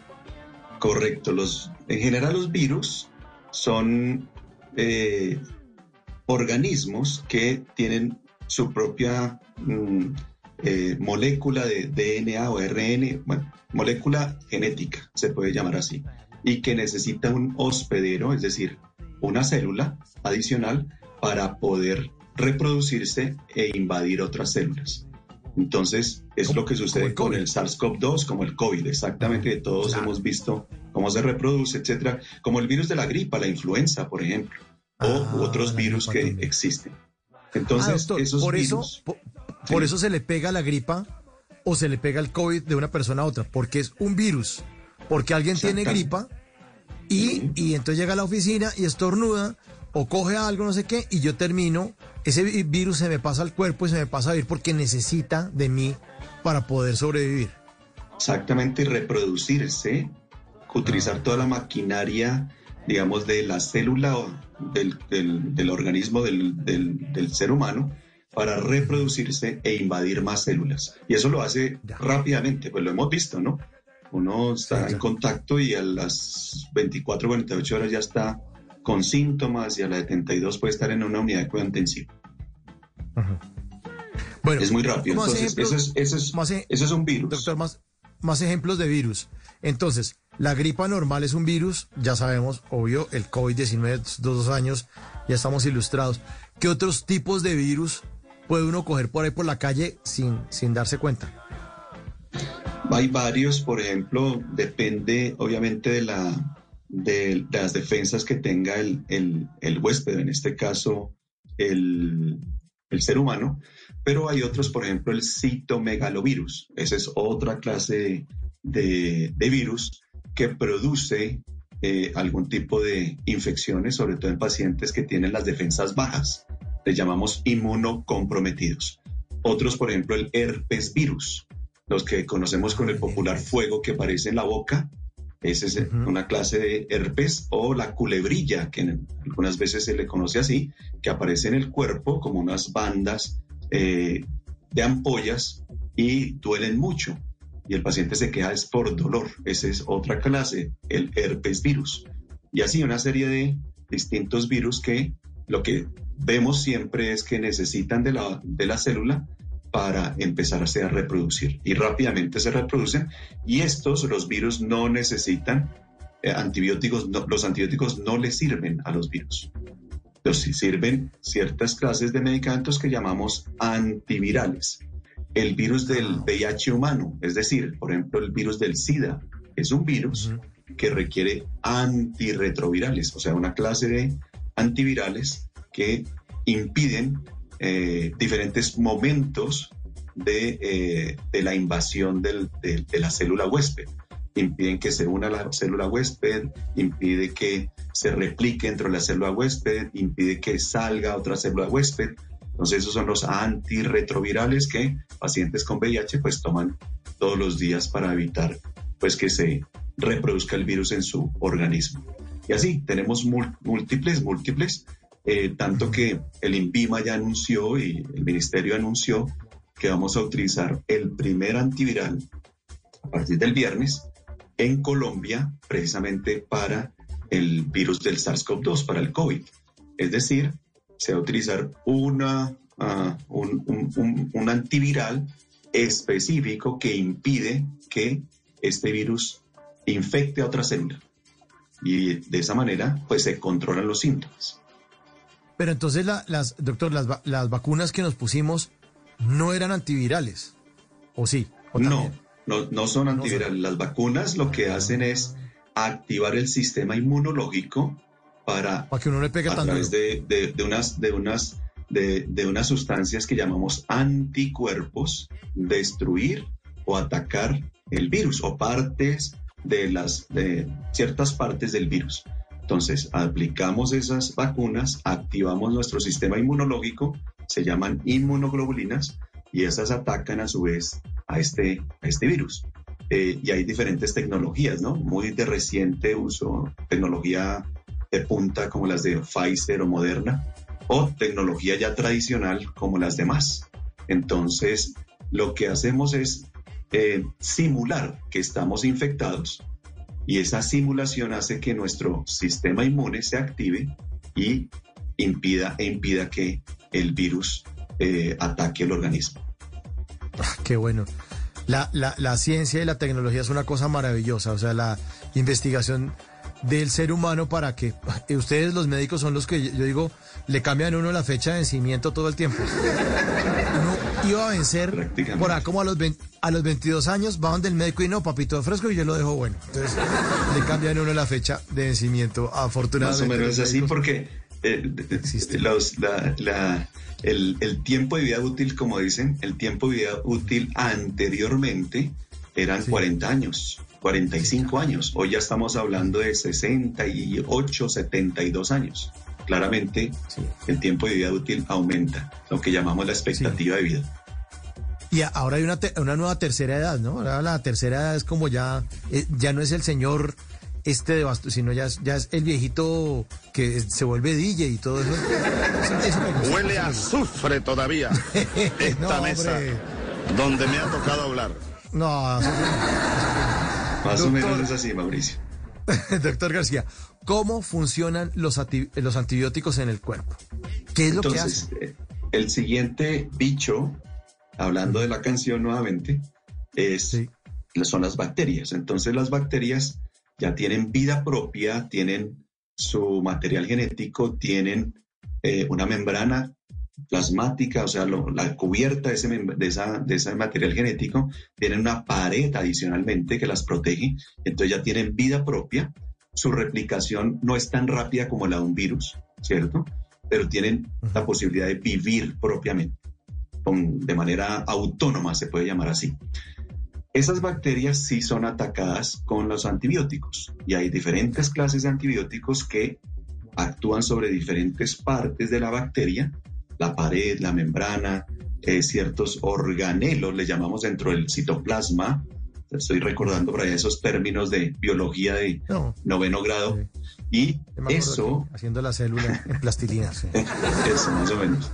Y, y eso nos permite, digamos, disminuir o la, o la replicación de la bacteria o matar la bacteria, depende del el antibiótico que utilicemos. Infecciones que se produzcan por bacterias. La más importante probablemente es la neumonía y es producida por un germen que le llamamos Streptococcus pneumoniae, una clase de, de bacteria, pero esa es la que en el mundo es la que más se produce. Y otra es la infección urinaria. Y otra bacteria se llama Escherichia coli, otra, otra clase de bacteria que aparece en la vía urinaria y produce la infección urinaria. Entonces, estas bacterias sí son atacadas por, eh, por los antibióticos y lo interesante es que con las técnicas actuales, ya de biología molecular, podemos identificar las bacterias en dos horas, en seis horas, rápidamente. Hoy, gracias a precisamente el desarrollo tecnológico, podemos identificar rápidamente las bacterias, saber que hay una bacteria y darle el antibiótico específico para esa bacteria. Eh, fíjense que para los virus, pues el virus necesita otras técnicas ya no son cultivos porque el virus es muy difícil que se reproduzca en un cultivo, sino técnicas que le, le hemos conocido como la PCR, ¿no? Ese es el, el método diagnóstico actualmente, eh, pero las bacterias sí yo las puedo cultivar en medios, en caldos de cultivo, y ellas se reproducen allí, y puedo saber qué bacteria existe. También lo puedo hacer por técnicas también de biología molecular, es decir, técnicas moleculares para el diagnóstico.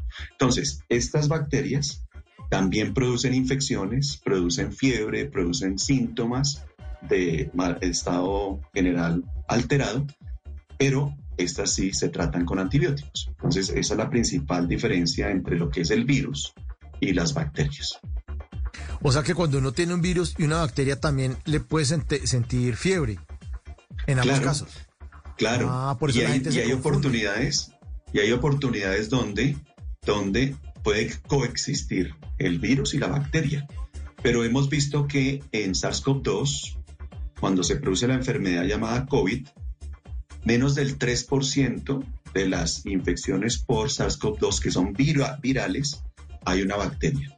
Es decir, en pacientes que tengan COVID, los pacientes con COVID prácticamente no necesitan antibiótico, a pesar de tener fiebre, malestar general, dolor de huesos, dolor de músculos, tos, ¿cierto? Todo eso es producto de la infección viral, que simula muy bien una infección bacteriana. Y todos creemos que, que como está con fiebre, con tos, con malestar general, pongámosle de una vez antibiótico. Y lo que hemos visto en nuestra práctica clínica, nosotros tenemos, yo trabajo en la clínica Universidad de la Sabana, en la, universidad, de la- clínica de la Universidad de la Sabana somos centro de referencia para COVID en Cundinamarca. Y hemos visto más de 20 mil pacientes y claramente cada vez vemos la necesidad de menos antibióticos. Al principio pensábamos que estaban coinfectados, es decir, había un virus y una bacteria, pero hoy sabemos que menos del 3% de los pacientes tienen bacterias cuando están infectados por SARS-CoV-2. Entonces no, no se necesitan antibióticos, claramente. ¿Cuál es el, el gran problema que hemos visto? El gran problema son las cadenas de WhatsApp, probablemente. Y de pronto Mauricio lo, lo ha visto y, y los, las redes sociales donde dice, mire, para el SARS-CoV-2 utilice. Y empiezan primero, segundo, tercero, y siempre meten uno o dos antibióticos dentro de esa, esa mezcla para darle al, al paciente con, con, con COVID. Y no, no necesitan antibiótico. Eh, es claro y obviamente se necesita un estudio especial, eh, el estudio, digamos, de las secreciones para definir si hay bacterias y si esas bacterias están produciendo la infección o no. Una cosa importante, Mauricio, es que no siempre las bacterias producen infección. Eh, hay pacientes, por ejemplo, que tienen bacterias en la orina y no tienen infección, no tienen síntomas. ¿Cómo declara uno que un paciente está infectado? Cuando hay síntomas, ardor al orinar, el paciente tiene dolor, dolor en la parte baja de su estómago, eh, cambios en la, en, la coloración de la orina, pus en la orina. Entonces ahí, fiebre, ahí uno dice ese paciente está infectado. Significa necesitamos tratarlo. Pero hay momentos en que el paciente, teniendo la bacteria y uno la cultiva en la orina, le preguntan al, paciente o a la paciente, ¿hay algún síntoma en su vía urinaria? Dicen no, pues no los tratamos. Hay casos específicos que debemos tratar estos pacientes colonizados, así se llaman. Entonces miren que ya empieza como a complicarse un poquito el tema, pero lo importante es saber que el paciente si está infectado por una bacteria necesita eh, antibióticos. Si está in- infectado por un virus, necesita es antivirales, no antibióticos. Bueno, ya está clara esa primera parte. Ahorita vamos a hablar más adelante entonces qué es lo que ocurre con el abuso de los antibióticos y en qué podríamos caer porque ya estamos generando un, un daño para nuestro cuerpo y para el cuerpo de todos los seres humanos, así como nos pasó con el COVID, por estar abusando de los antibióticos. Son las 11 de la noche, 30 minutos. Doctor, y hoy es miércoles de música de los años 90. Le tengo una de 1993 que seguramente le va a acordar de sus años en la universidad. Aquí está Proyecto 1 en Bla Bla Blue. Pavel, ¿qué hora es? Las 3 de la mañana. Todavía no me llama. Hay que olvidar. alejarse de eso.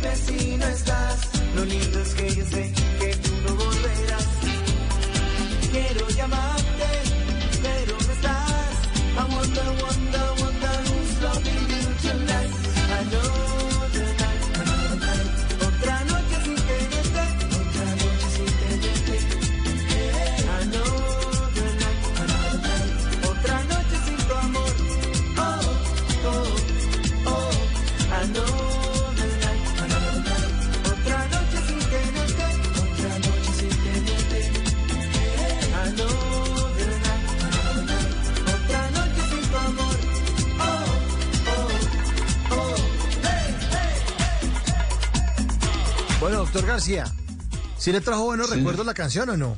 Sí, señor. Muy, muy, Ah, muy bueno. buenos recuerdos. La mejor etapa de la vida que es la universidad. Claro, ¿en dónde estudió usted eh, medicina, doctor? Yo estudié en la universidad, hice química farmacéutica en la Universidad Nacional de Colombia y, y medicina en el bosque eh, y medicina interna en el hospital militar y farmacología clínica eh, con la Universidad de La Sabana. Ah, entonces usted no, te- no tuvo tiempo de bailar esta canción porque... No, bastante. Tengo más, más, decía mi mamá, tengo más cartones que un tugurio. Pero, pero sí, sí, la disfrutamos, claro que sí. Pues de algo le ha servido, doctor, y nos sirven a nosotros en esta noche de tutoriales radiales, porque salva usted vidas. Pero otra que también salva es Ana Milena Gutiérrez de Noticias Caracol del mediodía, porque eh, se, cre- se inventó una, una sección en el noticiero que se llama Salvemos a los Emprendedores y nos aliamos con ella para que salvemos y sigamos salvando a los emprendedores eh, antes, después, durante y de todos los momentos de la pandemia. Tenemos que ayudarnos unos a otros. Por eso ya salva a los emprendedores aquí en Bla Bla Blue.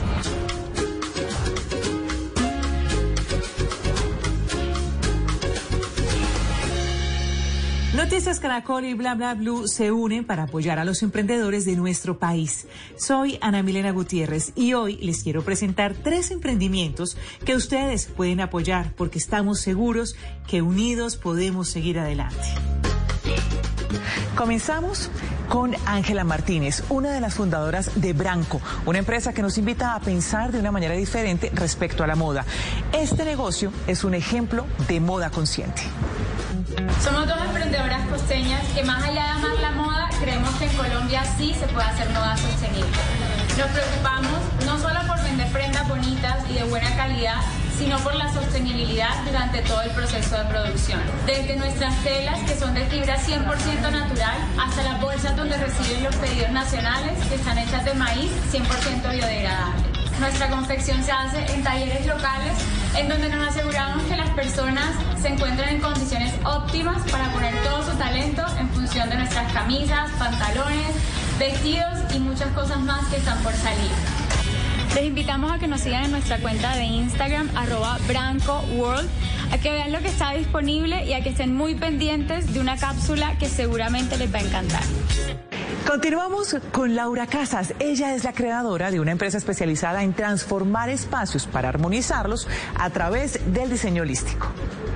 Hola, mi nombre es Laura Casas, creadora de Laura Casas Interior Design Studio, un estudio de diseño de interiores holístico donde le ayudamos a las personas a través de las emociones y sensaciones a crear espacios sanadores y de bienestar. Comenzamos a trabajar el espacio desde su parte energética, llegando hasta su parte física, a través de todos los sentidos, a través de los colores, a través de los olores, de la iluminación, del diseño, de la naturaleza que había dentro de él. Trabajamos aproximadamente 15 Lucky Land Casino asking people what's the weirdest place you've gotten lucky? Lucky? In line at the deli, I guess? Aha, in my dentist's office. More than once, actually. Do I have to say? Yes, you do. In the car before my kids' PTA meeting. Really? Yes. Excuse me, what's the weirdest place you've gotten lucky? I never win and tell. Well, there you have it. You can get lucky anywhere playing at LuckyLandSlots.com. Play for free right now. Are you feeling lucky? No purchase necessary. Void where prohibited by law. 18 plus. Terms and conditions apply. See website for details. Personas, todas con un papel fundamental para hacer esta transformación completa del espacio, para lograr que el espacio no solamente se vea bien, sino que se sienta bien. Quiero agradecerle a Caracol TV por haberles mostrado mi emprendimiento. Recuerden que todos podemos vivir en un espacio sanador. Si quieren más ideas, pueden encontrarme en Instagram como by Laura Casas Studio o en mi página web lauracasas.com. Y cerramos con Alcahuete, un emprendimiento que nació con varios propósitos. Ayudar a combatir la malnutrición, apoyar a pequeños agricultores y multiplicar bienestar. Hola, soy Andrés Escobar, cofundador y director general de Alcahuete. Somos una empresa de alimentos saludables que nace con el firme propósito de combatir la malnutrición de manera rentable y sostenible. Premezclas sin gluten para hacer en casa, barritas y galletas sin, sin, azúcar adicionada, snacks horneados, entre otras opciones para que lleven un estilo de vida saludable y reducir los niveles de obesidad y sobrepeso. Al mismo tiempo, entendiendo las necesidades por las cuales pasan millones de niños en nuestro país, hemos desarrollado un modelo donde por la compra de nuestros productos entregamos alimentos a niños y niñas con desnutrición. Hoy orgullosamente puedo decir que hemos entregado más de 1.800.000 alimentos y hemos comprado más de 740 kilos de materia prima a pequeños agricultores para así promover el agrocolombiano. En este momento somos un equipo increíble de 22 personas, de las cuales 7 empleos son directos y 15 indirectos y trabajamos día a día para lograr la certificación carbono neutro y así contribuir al cuidado del medio ambiente. Los invito a que nos sigan en nuestras redes sociales, en Instagram arroba alcahuete y en Facebook nos encuentran como alcahuete. Recuerden que ustedes también pueden contarnos su historia. Envíenos sus datos, nombre de la empresa, a qué se dedica, cuántos empleos genera y cómo podemos contactarlos. Incluyan las redes sociales, todo esto al correo emprendedores.caracoltv.com.co. En el día oyes la radio, en la noche la radio te oye en Bla Bla Blue. 316-692-5274. Bla Bla Blue. Conversaciones para gente despierta. Yeah. Ah. Hein. Non, les mecs.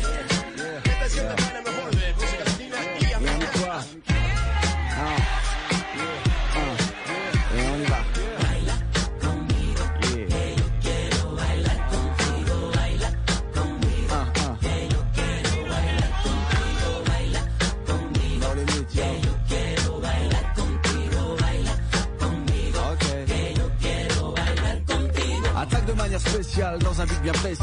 Un pour les vacances, deux pour la danse. Rock ton ch pour un jet ski, et là tu fais ski. Pas le temps de plaire, je suis en manque de rayons solaires, l'air de rien. Je suis le genre de gars à qui il faut sa dose de sun et sa part de sun. Qui je suis avec une pointe de fun. Ay Dios mio, cas devient loco. Pas de chaleur en vue, mais putain, c'est frio. Je suis comme ça, j'y peux rien, pur méditerranéen. Fier de l'être, au moins y en a un. Sur ce morceau, je prends mon pied, je me fais un kiff trop stylé. Si t'es pas d'un à toi filer sur un air de salsa via Puerto Rico, Cuba, Dominicana et Las Malas.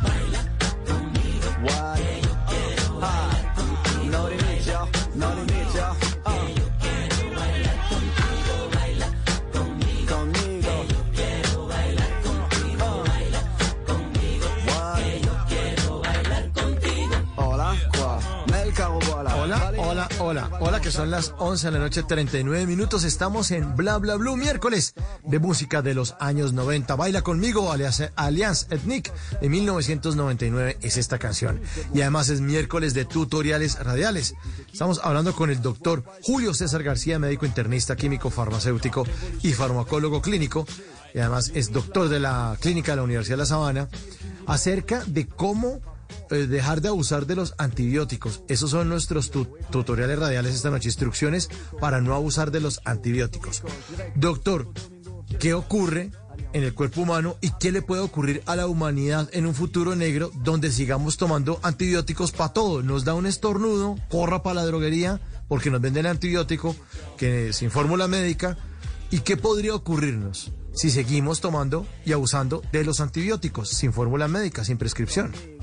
Sí, Mauricio, eh, excelente y yo creo que es el, el momento de agradecer a Blue en, en el sentido de que podemos difundir y ayudar a educar, a educar a las personas, a, la- a las personas que, que diariamente pues se exponen a este tipo de, de, de medicamentos.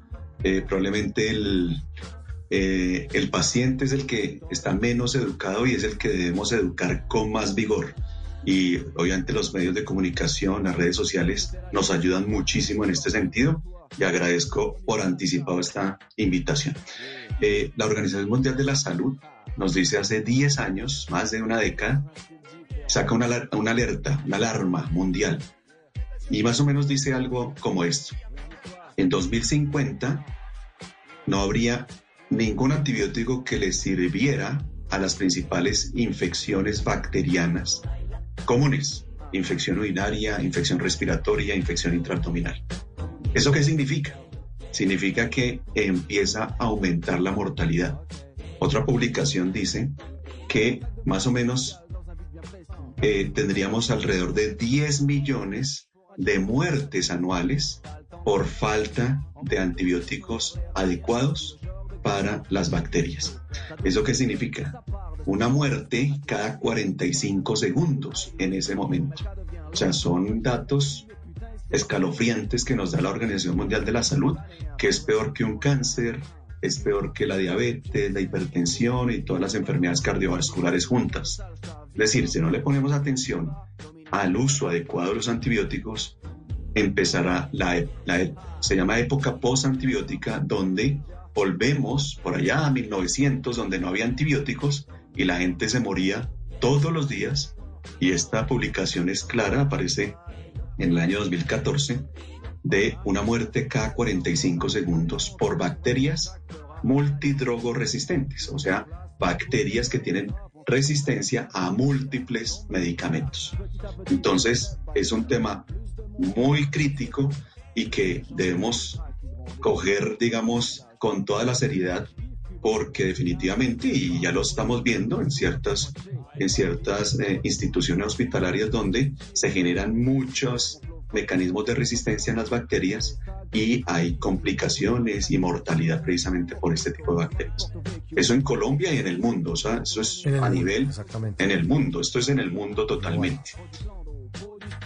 Lo, lo importante es que todos entendamos esta noche y además que nos volvamos también unos eh, predicadores de esto. Si usted, querido oyente, de verdad le preocupa la salud de la humanidad, de sus familiares, de sus hijos, de sus hijos, de las personas a las que usted quiere mucho, pues tenemos que decir a todas las personas que no tomen antibióticos porque sí, porque las bacterias se están aprendiendo la lección de los antibióticos y no les, no les eh, están haciendo nada o ellas están aprendiendo a defenderse y en la medida en que aprenden a defenderse se vuelven más agresivas.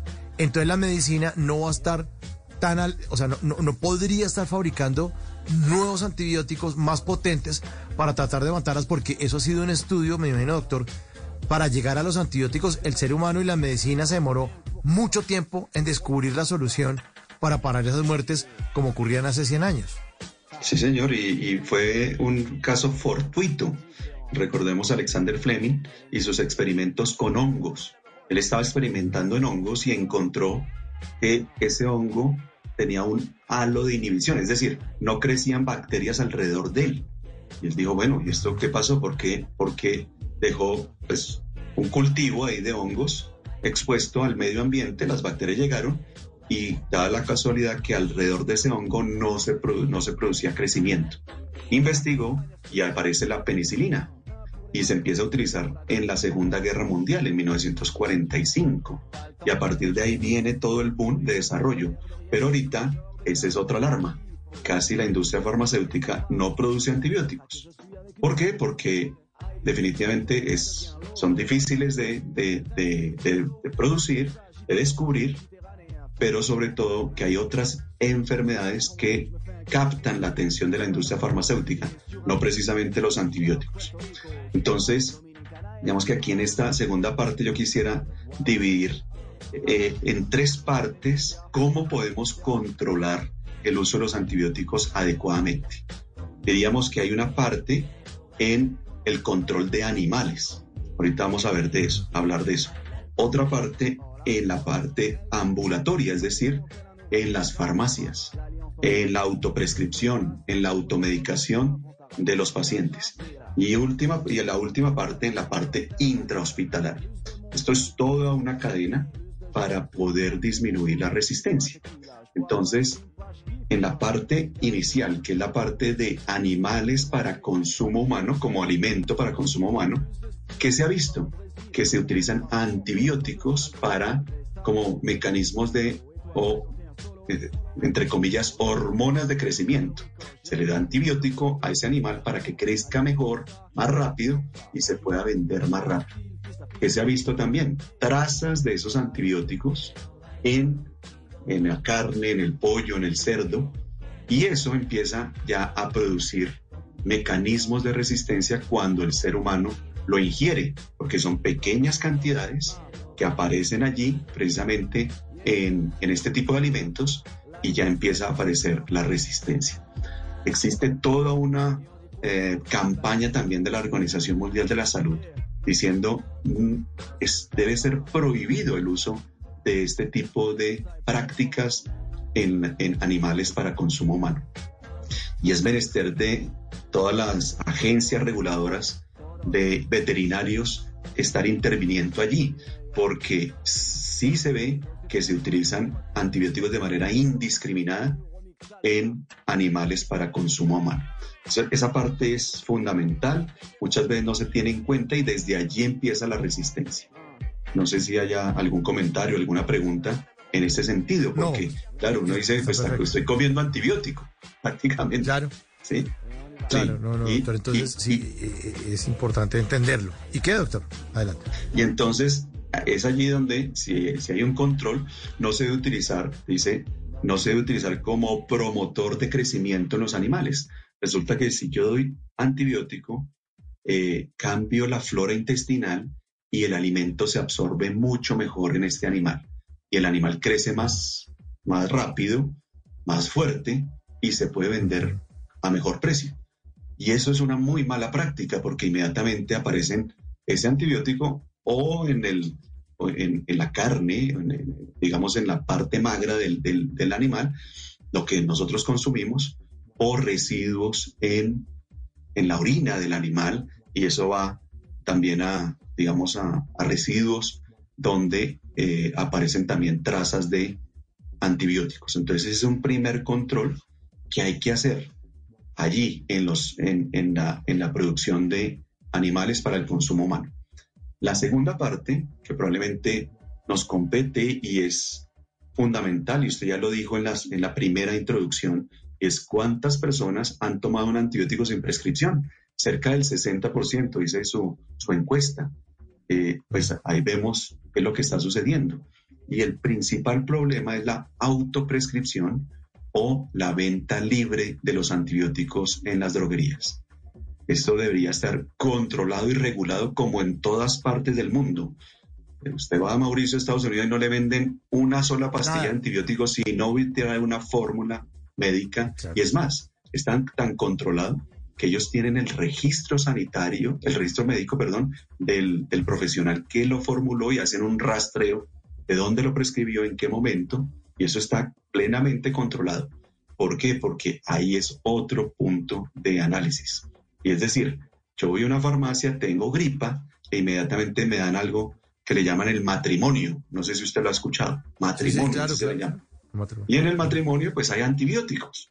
¿sí? Hay ampicilina, hay amoxicilina, bueno, las ilinas que usted mencionaba al principio.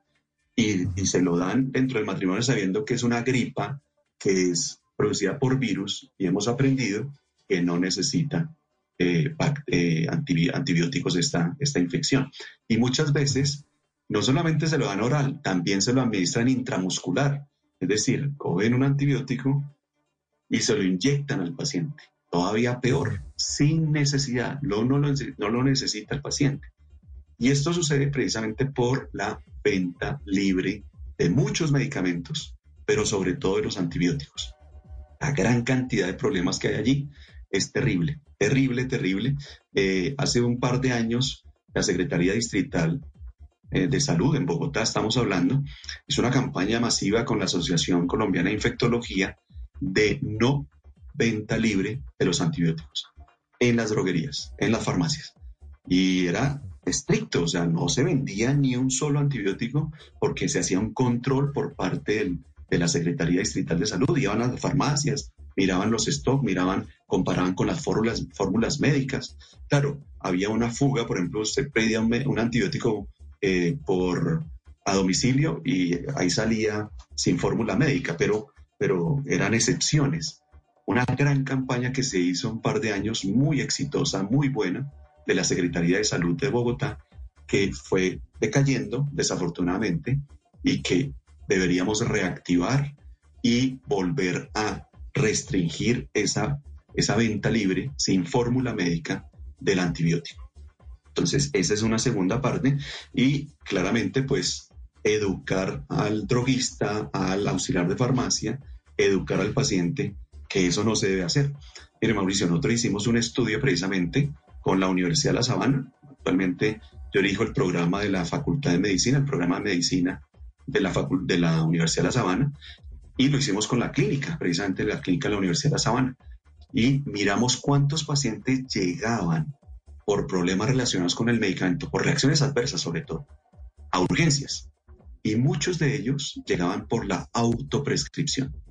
Es decir, mi vecina, mi vecino me, me dijo que eso me servía. Ah, se parece a algo que yo tuve, tome y le doy el medicamento. Llámese como se llame, antibiótico, antihipertensivo, lo que se llame. Y lo más terrible es que llegan los servicios de urgencias y disparan los costos en salud. Nosotros publicamos esto en una revista indexada internacional un par de años atrás y descubrimos cerca de mil millones de pesos en un seguimiento de seis meses de eso, precisamente, de pacientes que llegan por problemas relacionados con los medicamentos. Y uno de los problemas precisamente eran los, los antibióticos, que los pacientes se autoprescribían, les quedaba un, digamos, un- un- una caja de- del antibiótico, lo dejaban ahí en el botiquín y cuando vuelve y le aparecía algo similar o a un vecino le pasa algo similar, pues se lo daban y todo el mundo se lo toma y terminaban en el servicio de urgencias por reacciones adversas. Recordemos que los antibióticos no son inocuos, matan a las bacterias, pero también pueden producir eventos adversos en los pacientes. Y eso pues está claramente definido y un médico bien formado pues lo tiene en cuenta en el momento de la prescripción. Entonces esa es una segunda etapa muy importante. Yo creo que Mauricio debemos, podríamos masificar este mensaje de verdad, de no venta libre de antibióticos, no venta sin prescripción médica en Colombia. Eso sería, o sea, un paso, eh, digamos, de avanzada de lo que pretende la Organización Mundial de la Salud, y es restringir uso seguro, uso adecuado del antibiótico y que no haya resistencia. Entonces, ¿qué pasa si el paciente empieza a utilizar el antibiótico ambulatoriamente sin prescripción? Se empieza a disparar la resistencia y llegan a los servicios de urgencia ya con bacterias resistentes.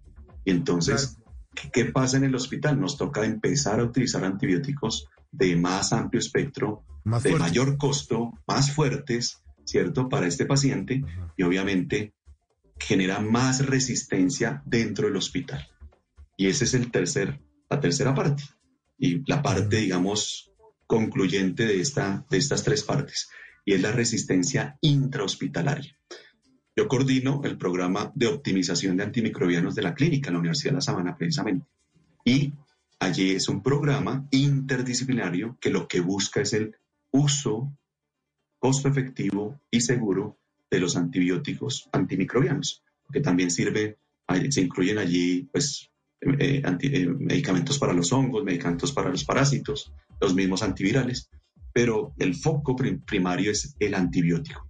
Es un grupo interdisciplinario con infectólogos, químicos farmacéuticos, enfermeras, médicos tratantes de diversas especialidades, farmacólogos clínicos que estamos alrededor del paciente mirando y optimizando la terapia antimicrobiana.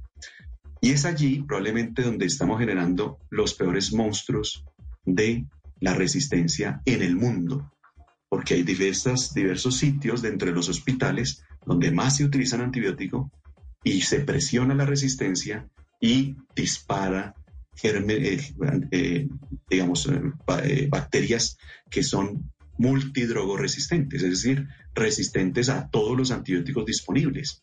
Y finalmente, pues toca utilizar tres, cuatro, cinco antibióticos buscando diferentes mecanismos de acción para tratar esa bacteria.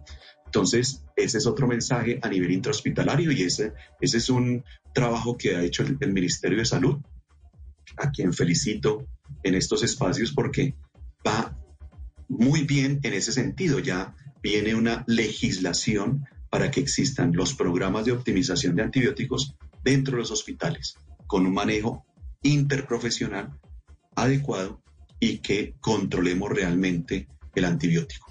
Eso disminuye costos, hace que el paciente salga más rápido a su vida laboral, eh, disminuye adicionalmente la resistencia a antibióticos y obviamente empezamos a controlar y a utilizar adecuadamente los antibióticos que eh, a nivel, imagínese eh, Mauricio que para una bacteria específica solamente le sirven cinco antibióticos y si ya son dos o tres resistentes, pues usted queda con dos nada más para poderlo utilizar. Claro. Entonces ahí, ahí empiezan las dificultades. Eh, qué pena que me extendí y hice todo el recorrido completo de lo que es precisamente el, el uso adecuado del antibiótico. Eh, doctor, y finalmente, ¿qué debemos hacer entonces cuando nos sintamos enfermos y no alcancemos a ir al médico o no podamos? Porque es que lo que hace uno es pedirle un, consejo ahí el de la farmacia. Hay momentos en que uno está mal. ¿Qué hace entonces, doctor? Pues estoy enfermo. mire la hora que es. Yo ahorita que voy a coger para allá o no alcanzo a llegar o, o no, el hospital más cercano es este o, no, o no quiero ir. ¿Qué, ¿Qué hacemos cuando nos enfermamos y estamos en esa situación? Mire que nuestro sistema de salud ha tenido una, eh, una explosión en, el, en la cobertura. ¿Qué significa esa explosión en la cobertura? Eh, una cosa, obviamente la cobertura, otra cosa es la calidad, pero hablemos de la cobertura. Es decir, el 98% de nuestra población, 99% está afiliado a un sistema de salud. Y cada sistema de salud tiene unos niveles de atención. Hay algo que llamamos consultas prioritarias, donde las aseguradoras permiten el acceso pronto sin necesidad de ir a un servicio de urgencias. Y hay aseguradoras que son muy buenas en ese sentido. Es decir, usted con una EPS específica, con una aseguradora específica, llama, inclusive lo van a ver a su casa, en algunos casos, no siempre, claramente, pero por lo menos lo guían y le dicen, mire, usted tiene cita prioritaria esta tarde a tal hora.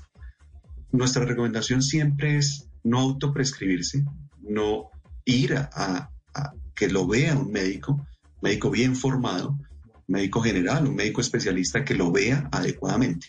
Claro, muchos de nuestros oyentes dirán, pero pues, el especialista se al caso a los tres, cuatro, cinco meses.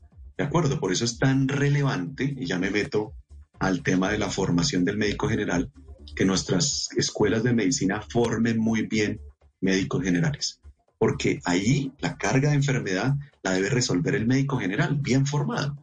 Una infección urinaria, una diarrea, una neumonía no complicada, la debe manejar muy bien el médico general. Entonces, ¿qué sucede? Si hay una EPS que tiene buenos médicos generales, pues lo recibe en una consulta prioritaria, inmediatamente identifica.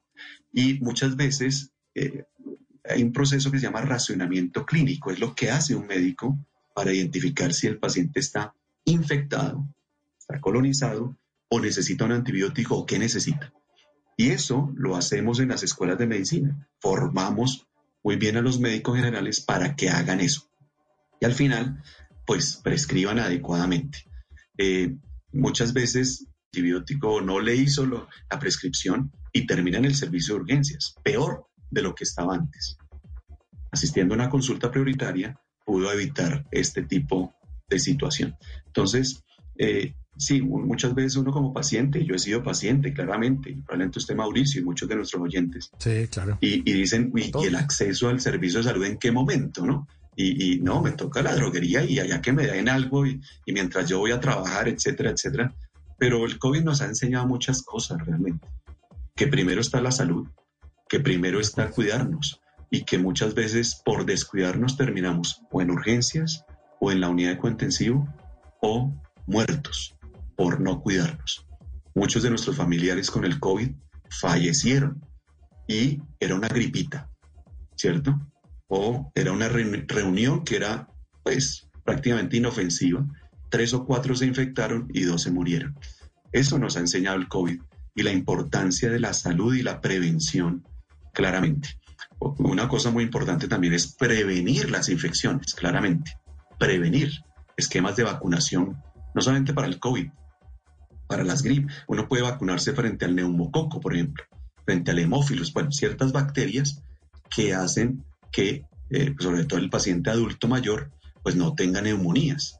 Uno puede utilizar ciertos medicamentos para evitar las infecciones urinarias y no son antibióticos, son sustancias que evitan la infección urinaria. Una alimentación sana, ejercicio, disminuir el azúcar, bajar de peso, todo eso nos lo ha enseñado el COVID. Fíjense que cuál era, cuál era el nicho de mortalidad del paciente con COVID al principio, hace dos años, que empezamos la pandemia por acá en estos, nuestras latitudes, nuestro país.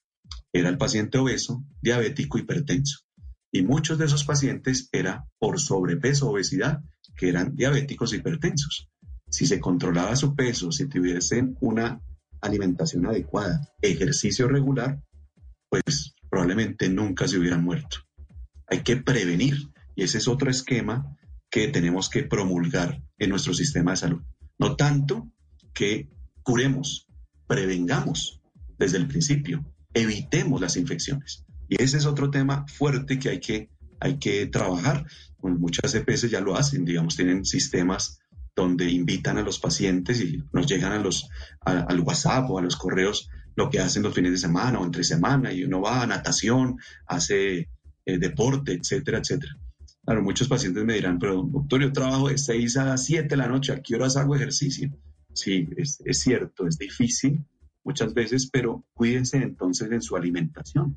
Coma menos, coma menos azúcar, eh, coma menos gase, tome menos gaseosa, de verdad, porque es que la cantidad de azúcar que uno come al día, pues después se refleja en este tipo de enfermedades que promueven después infecciones. Entonces, Pues, digamos, doctor. con eso redondeamos el, el tema. Así es, doctor. Le queremos agradecer muchísimo su tiempo.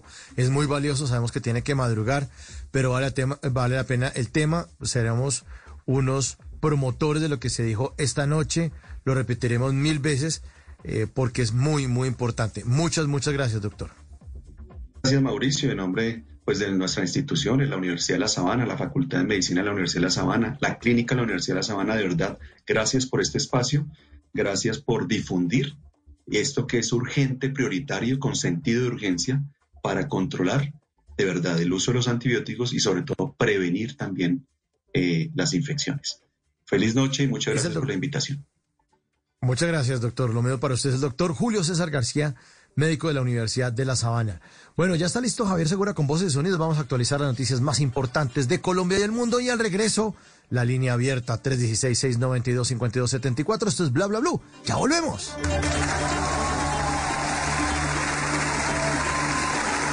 En las noches la única que no se cansa es la lengua. Por eso, de lunes a jueves a las 10 de la noche empieza Bla Bla Blue con invitados de lujo. Amigos, les habla Primo Rojas. Hola, los saluda Alejandra Borrero. ¿Qué tal amigos de Blue Radio? Les saluda Rafael Santos Díaz. Les saluda la gorda Fabiola, Fabiola Posada. Los saluda Magic One, baby, el negrito del swing, el duro. Los saluda Marcela Mara, actriz y productora. Oiga, mire, vea, que los saluda Nino Caicedo y su orquesta Guayacán. Con música, con historias que merecen ser contadas, con expertos en esos temas que desde nuestra casa tanto nos inquietan y con las llamadas de los oyentes que quieran hacer parte de este espacio de conversaciones para gente despierta. Bla bla blue. De 10 de la noche a 1 de la mañana. Bla bla blue. Porque ahora te escuchamos en la radio.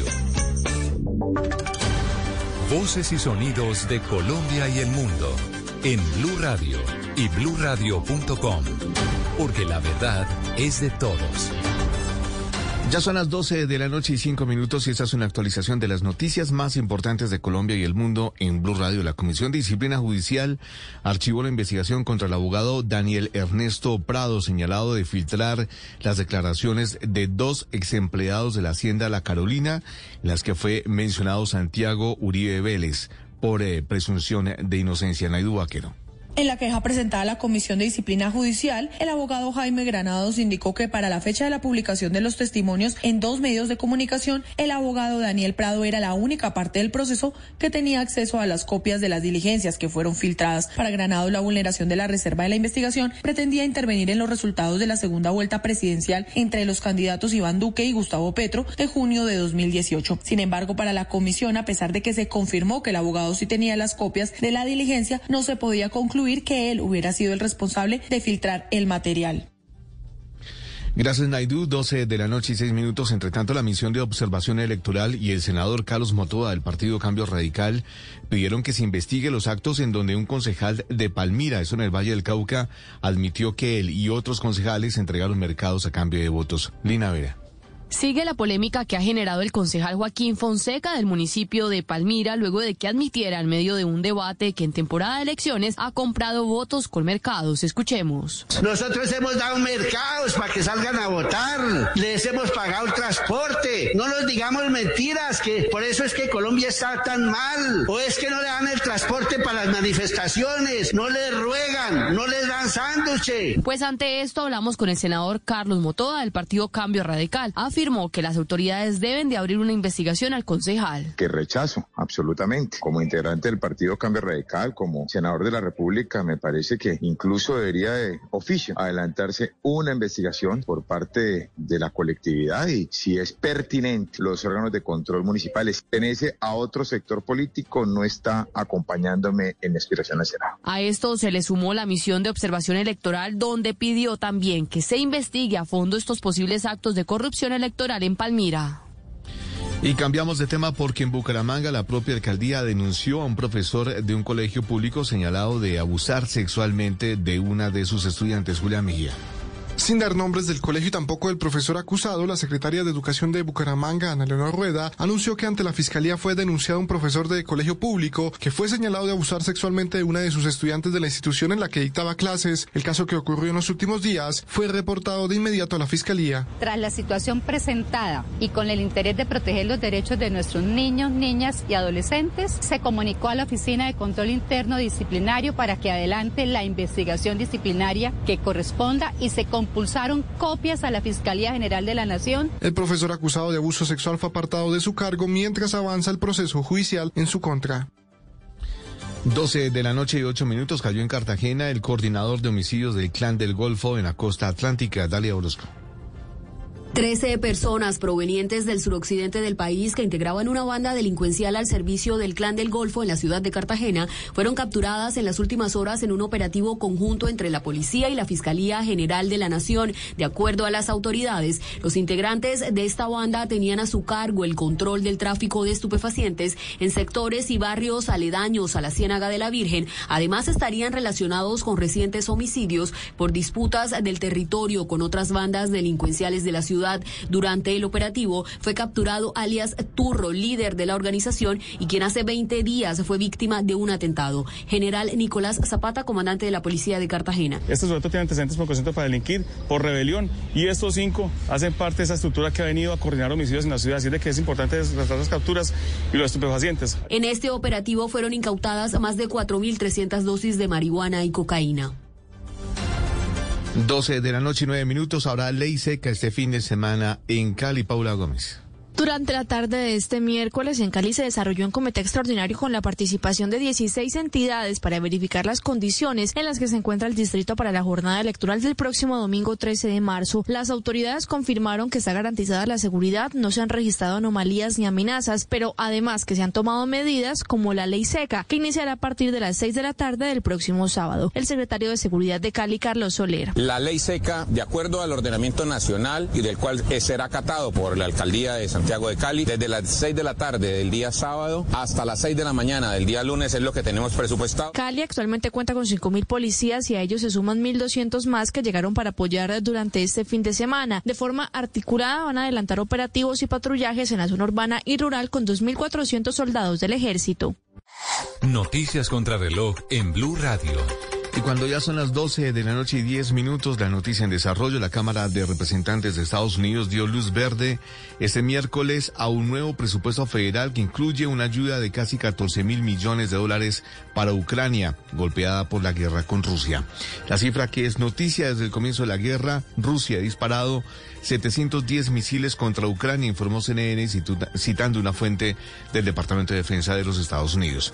Y quedamos atentos porque el presidente Duque se encuentra en Washington para adelantar este jueves el esperado encuentro con el presidente estadounidense Joe Biden, una cita considerada trascendental por el gobierno colombiano.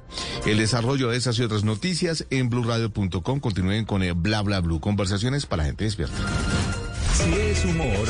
Buenas tardes, ¿cómo le va? Esteban, estábamos desayunando en una panadería y se arrimó un ñero paisa a pedirnos el sobrado. Pero de esos ñeros con colitas y todo eso. y mi papi pensó que era un espía de fico. No, y ustedes no saben cómo se pone a mi papi cuando le piden limosna. No puede ser. De una empezó a decir, oh, mañana trabaje, Si es opinión. Hay una nueva situación en el mundo y Venezuela es una ficha importante. Esa posición tan cerrada del gobierno Duque contra Venezuela, pues tendrá que variarse por lo menos mientras se intenta acercar a, Venezuela, o por lo menos quitarle ciertas veleidades mm. antiestadounidenses. Voz Populi. Y si de Día de la Mujer prefiere llevar a la señora a un restaurante que a un motel.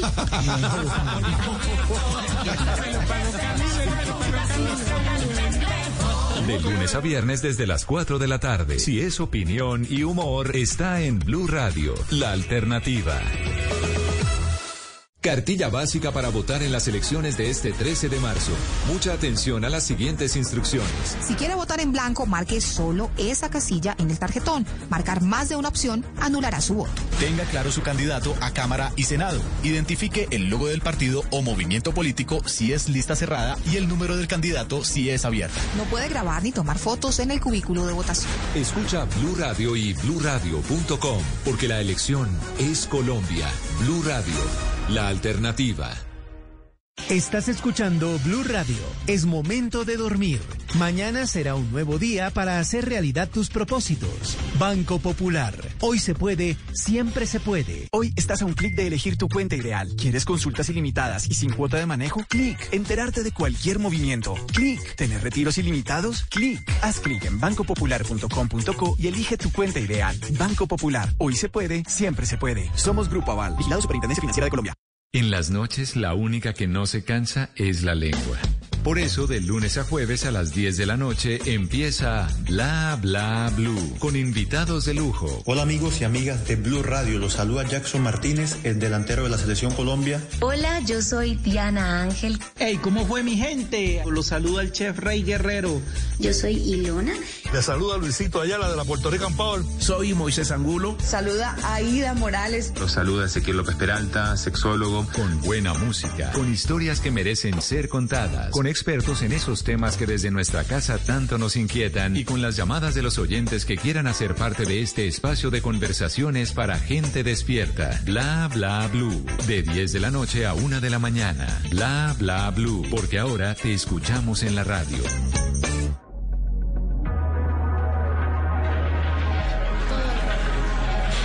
Luces de neón, alfombras de calor,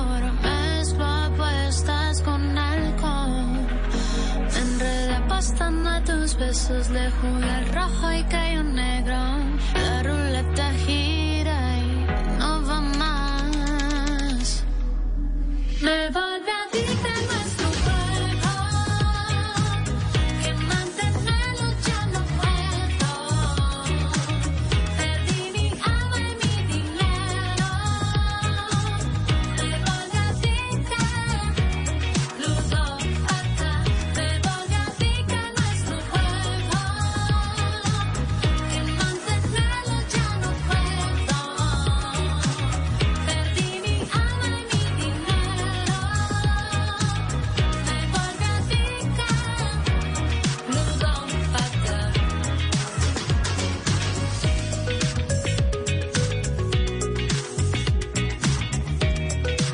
noche, 15 minutos, suena lo nuevo de una banda llamada Carabanchela, se llama Ludópata.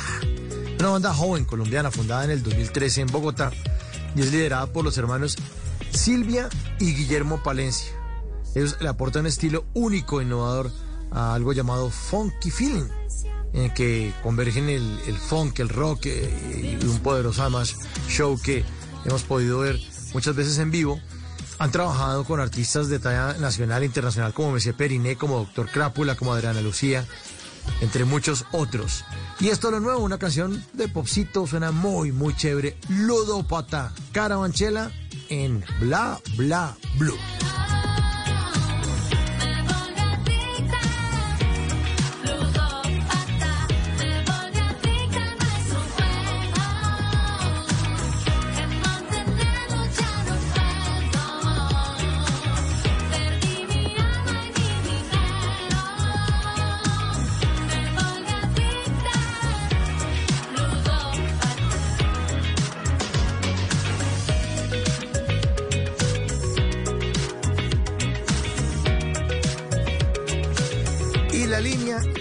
Abierta durante todo el programa es 316-692-5274. La línea de Bla Bla Blue. Aquí hablamos todos y hablamos de todo. Ya han mandado muchísimos mensajes de texto, mensajes de voz. Ya los vamos a leer, vamos a escucharlos. Por ahora, llamadita al aire, 12 y 16. ¿Quién habla? Muy buenas, bienvenido, bienvenida a Bla Bla Blue. Sí. ¿Aló, quién ¿Aló? habla? Sí, sí. Buenas noches, Jorge Quijano, ¿cómo está? ¿Qué Jorge? ¿Qué ha habido? ¿Cómo va? Muy bien, muy bien, muchas gracias, sí. Jorge, ¿a qué se dedica usted? ¿De dónde nos llama? Mm, Bogotá, sí. Está en Bogotá. Sí, sí. Bueno, ¿qué nos, tiene, qué nos qué quiere contar esta noche? ¿Qué tiene para contarnos, Jorge? A ver, les comento, eh, yo soy el productor de un espectáculo que se llama La Gran Tertulia Musical. Nosotros llevamos ya varios años trabajando, eh, rescatando la música de los años 70, 80, 90 en todos sus géneros. Es un espectáculo grandioso donde pues hacemos homenaje a, a esa época tan hermosa que tuvimos. Y pues en este momento pues tenemos algo sensacional para todos los bogotanos que es traer nuestra música colombiana y llevada un espectáculo grandioso donde tenemos la presencia de grandes músicos haciendo una orquesta totalmente en vivo, sensacional, con arreglos propios para la gran tertulia musical, la invitación de una de las cantantes más importantes en nuestro folclore colomandino, que es la maestra Beatriz Arellano, otro gran cantante que viene de eh, Armenia, que es Fernando Quiseno, y además de la parte musical que es grandiosa, una orquesta muy completa, pues también está acompañada con la danza folclórica de nuestro ballet de, de la Gran Tertulia Musical. Una invitación hermosísima para que no se pierdan ese bello espectáculo. ¿Y qué tipo de música tocan? Porque usted dice 60, década del 60, 70, 80. Correcto, a ver.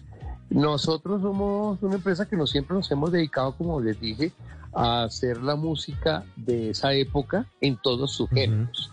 Entonces, para este mes de marzo, hacemos la música colombiana, que, que- Ah, que ok. es lo que les estaba contando. En abril Dale. ya tenemos eh, un especial que se llama Gracias México, en mayo tenemos Cuba, todos los meses tenemos una programación especial, pero ahorita estamos haciéndole un homenaje a nuestra música colombiana. De todos los géneros, ¿no? Que le meten música tropical y eso, y le meten rockcito, o le meten baladas. ¿Cómo es? Eh, es correcto, sí, sí, sí. Tenemos varios montajes de, de la música, pero para marzo es una noche espectacular de solo música colombiana, colomboandina, digámoslo así, que es la música, pues, que, que es- son las raíces nuestras, ¿no? El bambuco, el pasillo, eh, currulao, todo ese tipo de la cumbia. Todo eso lo vamos a tener esta noche con unas personajes más importantes en este género de la música colombiana, que es la maestra Beatriz Arellano. Mm, ya, ya, clarísimo. Bueno, ¿y dónde se puede ver esa maravilla de evento, esa tertulia musical? Esa gran tertulia. Gracias. Sí, es un espectáculo, lo tenemos en la, el Teatro del Arte, en los días 11, este viernes que ya viene, y 18 de marzo. Entonces, 8 de la noche en Ah, el Teatro del Arte, queda en la carrera séptima con calle 152. 11, este viernes, ya. O sea, ho- hoy, hoy ya es jueves. Sí, ¿no? claro, ya, este viernes Jorge, es el primer show de esta temporada. Mañana. Y en abril, pues, ¿Cuántos con México. Dime. ¿Con México? No, eh, Sí, en abrir con abril, México y es- Cuba. Cuba. ¿Cuántos artistas en escena, Jorge? Eh, pues en, en aproximadamente 25, 30 artistas, dependiendo del espectáculo, en escena siempre tenemos. Y eh, además música en vivo. No, qué maravilla esto. No, claro, totalmente en vivo, arreglos propios, eh, son arreglos que nos hace el maestro Yeyo Durca, otro gran personaje de productor músico de nuestro país, y pues son exclusivos para nuestro y obviamente también una muestra grandiosa de la danza folclórica colombiana con nuestro ballet. Es una noche inolvidable, créame que es espectacular. ¿Y uno cómo hace para eso? ¿Venden boletas en algún lado o en el teatro ahí antes del show, antes el, el, el 11 y el 18? ¿Cómo funciona? Claro, uy, gracias. Mira, es sencillo. Nosotros tenemos un, un- un- varias formas de, de hacerle llegar su boleta. Una es marcándonos al 324-414-0999 y pues hacemos llegar la boletería a domicilio, no tiene recargo y recibimos obviamente todas las tarjetas. La otra es, es acercándose al teatro una hora antes de la función y poder adquirir las entradas. Pues es, es ahí pues va uno al riesgo de que pues todavía queden, ¿no?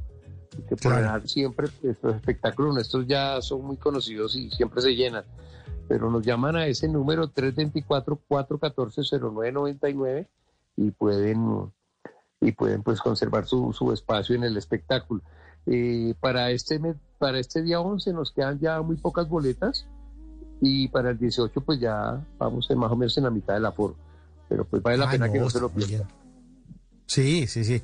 No, y, y que lo compren con anticipación, porque imagínese usted, sale su, bueno, le invita a alguien, sale de su casa, llegan hasta allá, se van hasta el Teatro del Arte, eh, séptima con 150 y qué, Jorge. Dos. 152. Llegan hasta allá, no es que se acercan a, a la taquilla, o van en carro, en taxi, lo que sea. Buenas para comprar, no, ya no hay. Cuá, cuá, cuá, Sí. cuá, cuá. Pues, mamera. Es mejor comprarla. Puede suceder, puede suceder, pero pues, pues es el riesgo, ¿no? Sí, sí, sí, sí, sí, está bien. Eh, ¿Hace cuánto funciona su gran tertulia musical, Jorge? Nosotros llevamos trabajando ya alrededor de siete años.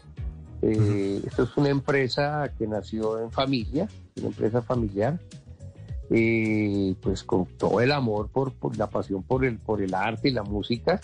Tuvimos obviamente una pausa en esta difícil época de pandemia, pero pues hombre, nosotros llegamos recargados, retomamos todo y, y, y, pues realmente hemos hecho grandes, grandes, grandes esfuerzos para, para hacer cada día un mejor espectáculo, inclusive pues ya tenemos ya eh, visitas a otras ciudades que tenemos programadas ¿m?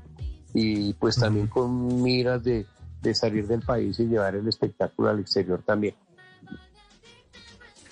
Y una canción que uno conozca de las que ustedes interpreten, de las que va a ocurrir el 11 o el 18. Una. Uy, no, hay muchísimas. Por ejemplo, temas muy, muy clásicos y conocidos de nuestro folclore colombiano de un compositor como lo es el maestro Héctor Ochoa, el famoso Camino de la Vida.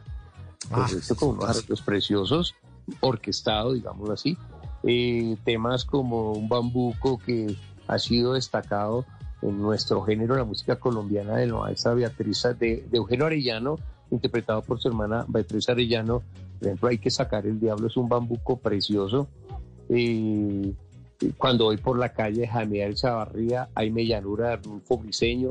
No, mira, y, y la parte del ballet, pues también hace temas instrumentales grandísimos con la orquesta, donde vamos a ver y disfrutar de nuestro folclore. Es- Eso es, eso es lo que vamos a ver esa noche, es espectacular. Qué bueno, qué bueno. ¿Y están retomando hasta ahora? O sea, ¿solamente alistaron estas dos fechas del 11 y el 18 o ya venía con la temporada? Jorge? No, nosotros, como le comenté, nosotros ya veníamos, eh, nosotros hicimos eh, el año pasado, eh, lo que fue septiembre y octubre, hicimos dos temporadas interesantísimas donde fueron dos espectáculos muy lindos, uno que era música anglo de los años 80-90, un montaje pues, bastante interesantísimo, toda la música en inglés que, que nos cautivó en esa época, ¿sí? todo lo que nosotros tarareábamos en las discotecas, pero ni idea qué decía. sí, que cantábamos mal. Eso, mejor dicho. Eh, música preciosa también que, que- que- que disfrutamos mucho.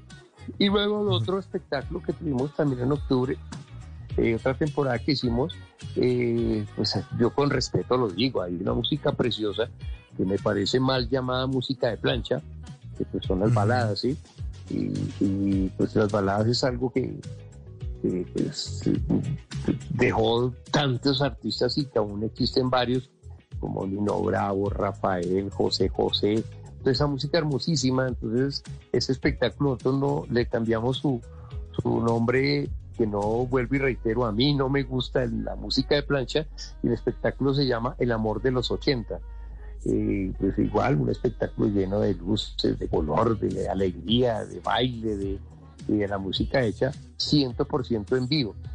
Hay momentos, digamos, un espectáculo como ese donde se ameritan más músicos, eh, ocho músicos en la, en la música anglo, tuvimos 10 músicos en escena. Es, es hermoso, es- es lo que hacemos nosotros. Ahorita después terminamos en mayo, en, perdóneme, en marzo con la música colombiana y pasamos a darle un homenaje grandísimo a México. Se llama Gracias México, va a ser en abril. Y ahí tendremos la, pues obviamente la, la- el, el- el indiscutible mariachi que debe estar, la música ranchera, eh, la orquesta hermosísima haciendo lo bello de Armando Manzanero y recordando al trío Los Panchos, todo totalmente en vivo y obviamente una muestra folclórica de México. Eso es lo que hacemos nosotros, digamos, ese homenaje a México no es solamente ranchera, sino hacer un paseo por todo. Y después ya venimos con Cuba, que es indiscutible hablar de Cuba, tenemos mucha música preciosa.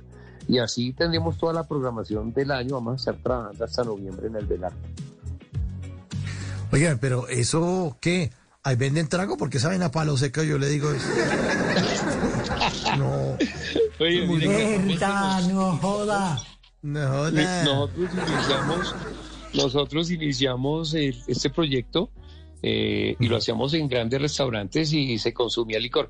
Pero bueno, infortunadamente Claro. es el tema de pandemia, reitero, nos, nos hizo cambiar el formato. Y no, es teatro, eh, es, es un espectáculo para vivir en teatro. Eh, ahí tiene una oportunidad que todos los clientes míos tienen, es- está dentro del centro comercial del aire, que eso es bastante cómodo. Y pues ahí hay dos, dos sitios interesantísimos para tomarse una cerveza que los puede Sí. disfrutar después del espectáculo, ¿no? Claro que sí. Sí, y bueno, eh, esto usted contaba que es una empresa familiar y cómo funciona su familia en este proyecto. No, pues eh, están vinculadas mis hijas y, y- y mi esposa. Eh, Pues eso, esto es- esto- yo soy una familia de músicos y amantes a la música, digámoslo así. Casualmente mi hija Valentina pues está ahorita estudiando teatro musical en la Universidad del Rosario y pues todo eso es una, una empresa donde todos hemos aportado, hemos aprendido mucho y hemos avanzado muchísimo y pues haciéndole, eh, haciendo el, el arte con amor y, y- y- y- y- haciendo grande este espectáculo que gracias a Dios hemos venido creciendo, sí. ¿Y da para vivir? ¿O tienen otras actividades ustedes cuando, Eh, cuando están? Mire, el escenario? arte, cuando se hace con responsabilidad, como lo que es una profesión, sí señor, se vive muy bien, gracias a Dios, sí, claro que sí. Hay que tener talento y, y- y saber cultivarlo. ¿Qué sucede? Mire, yo siempre he dicho algo, mire, todas las profesiones tienen obstáculos y todas dan para vivir. Y la palabra dan para vivir de pronto, pues sí, pero digamos, uno tener, pues usted puede vivir cómodamente con, con su profesión. Si usted la respeta y la, la hace como debe ser y le hace honor a su profesión, la música y el arte es, eh, no es un hobby, no es, es una profesión como tal. Ya, por ejemplo, ya pues las grandes universidades pues, eh, la ven como, y, lo- y la juventud de ahorita lo ve como una profesión. Entonces, obviamente, cualquier persona con el arte, si es serio, responsable y consagrado, va a vivir como vive un médico, como vive un abogado. Claro que sí. Es, es- pero obviamente, pues, pues, hay momentos muy difíciles, como en cualquier profesión. Pero si usted es organizado y lo convierte en una empresa y hace, y lo hace importante, claro que sí, claro que sí. Pues usted ha sabido convertir esto en una empresa y una empresa seria que ya tiene todo lo programado eh, con sus Sí. fechas. Ya lo ha aprobado, lleva siete años con esta, con esta gran tertulia musical. Pues, hombre, qué bueno, qué bueno que estén este tipo de iniciativas y que las comparta usted con los oyentes de Bla Bla Bla esta noche, Jorge. No, hombre, no, a ustedes gracias y, y que están cordialmente invitados. Mire, es que lo bonito de esto no es contarlo, sino vivirlo. Porque cuando eso nos ha sucedido durante todo este tiempo, por eso le digo que pues gracias a Dios el tema de esta taquilla, pues nosotros vendemos muy rápido, porque ya es muchísima gente que nos sigue y que sabe, el que va queda matriculado, como yo digo, porque pues hacemos con amor y con responsabilidad todos estos espectáculos y, y son bastante, bastante divertidos. Si piensa que me va a comprar con unos regalitos, déjeme decirle una cosa. Le atino. Latino, latino porque es una gran invitación, Jorge. Muchas gracias por haberse comunicado con nosotros aquí en Bla Bla Blue. Re- ya, eh, eche la cuña. Repita las Sí, fechas, claro. repita el teléfono para que la gente se apunte a esas últimas boletas, no se lo pierdan. Sí, eh, claro que sí, mire, 11 de marzo, que es el viernes que ya tenemos pasado mañana, 11 de Mañana. marzo, 18 de marzo también, esas dos fechas. Eh, a mi Colombia es el especial que tenemos, el espectáculo a nuestra bella música colombiana, la maestra Beatriz Arellano, pues que es de los más importantes que tenemos en nuestro folclore colombiano como tal, colombandino, digámoslo así. 11 de marzo, eh, las boletas las pueden adquirir en el 324 414 0999. Teatro Belarte también, que queda en la carrera séptima, 152-54. Ah, no falten, no, no se lo pierdan, realmente van y quedan matriculados, es espectacular. Bueno, Jorge, muchas gracias por haberse comunicado esta noche con Bla Bla Blue. Y como buen oyente de Bla Bla Blue, sabe que lo despedimos con algo de lo que nos habló. Una canción que tiene que ver con un tema. Pues aquí le tengo una de la mal llamada plancha. Esto no es plancha, esto es balada pop latinoamericana, sí. Aquí está el popurrí de Juan Gabriel a cargo de Pandora. Muchas gracias.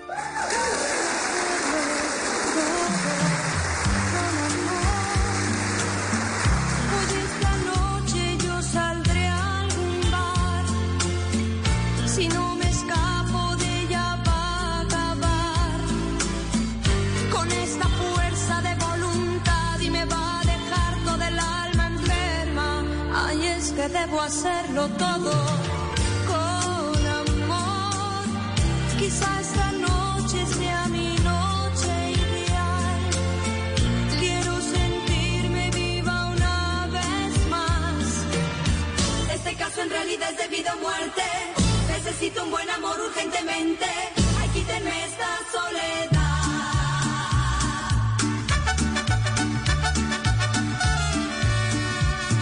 nosotros nos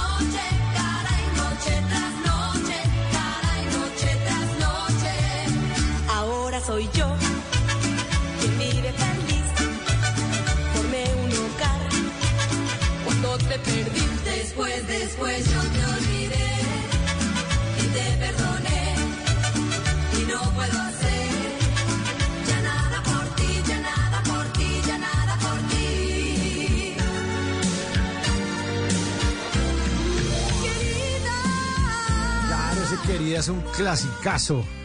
Juan Gabriel suena ahí en la voz de Pandora, ese homenaje que le hacen a este gran monstruo de la canción. Cantautor, un tipo que compuso demasiados éxitos, todavía siguen sonando y nos, nos muy, muy chévere. A las 12 y 35, aquí en Bla Bla Bla, conversaciones para gente despierta. La línea sigue abierta, por supuesto. Repito el número, despacito. 316 692 5274. Anímense, compartir qué están haciendo, qué quieren proponer, qué los inquieta esta noche. Repito el número, 316 692 5274. La línea de bla bla blue.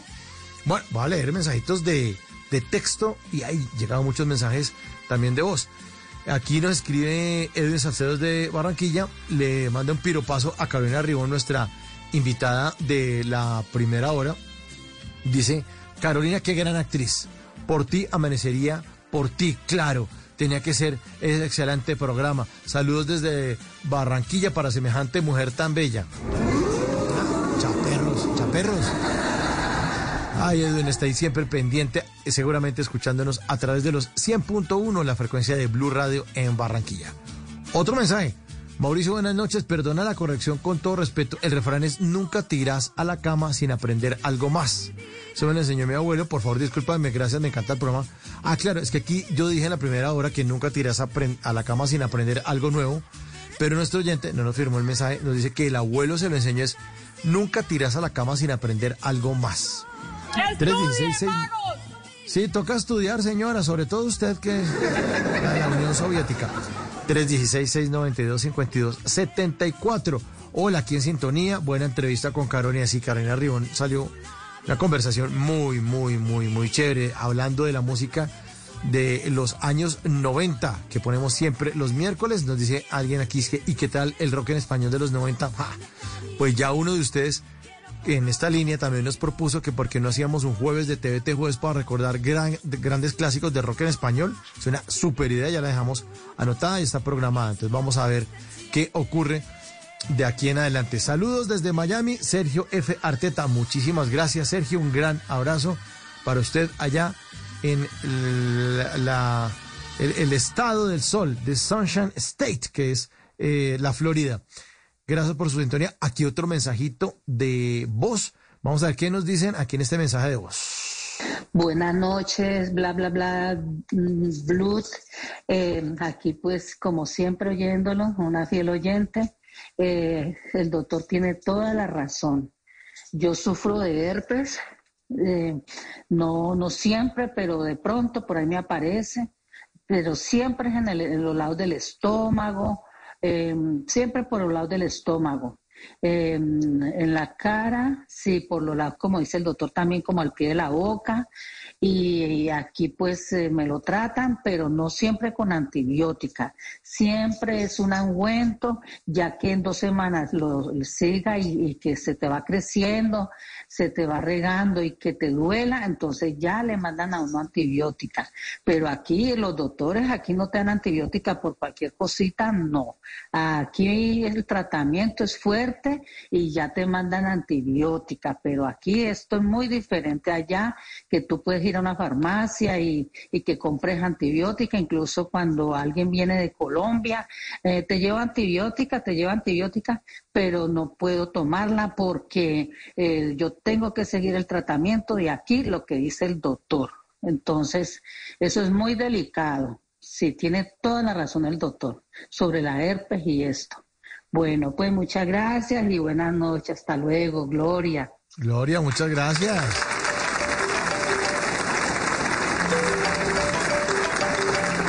Llamadita hasta ahora, 1239. Aló, bla, bla, bla. ¿Quién habla? Buenas, buenas. Eh, buenas noches, Mauricio. Te habla Anuar de Condoto Chocó. ¿Qué ha habido, hermano? ¿Cómo va? Excelente, gracias a Dios y usted. Bien, bien, bien. Aquí, acompañándolos todas las noches. ¿En qué anda usted? Oiga, todas las noches lo acompaño desde acá de Condoto, la capital de la selva tropical lloviznada. Sí, allá sí que llueve, ¿no? En el Chocó llueve más que en cualquier lugar de Colombia. Acá tenemos una precipitación pluvial siempre bastante alta, gracias a Dios.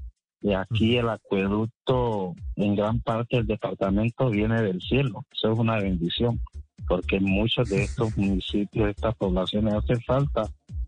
eh, no se han cubierto las necesidades básicas insatisfechas, pero ahí vamos luchando, gracias a Dios. Hoy se está haciendo un carrocito bueno.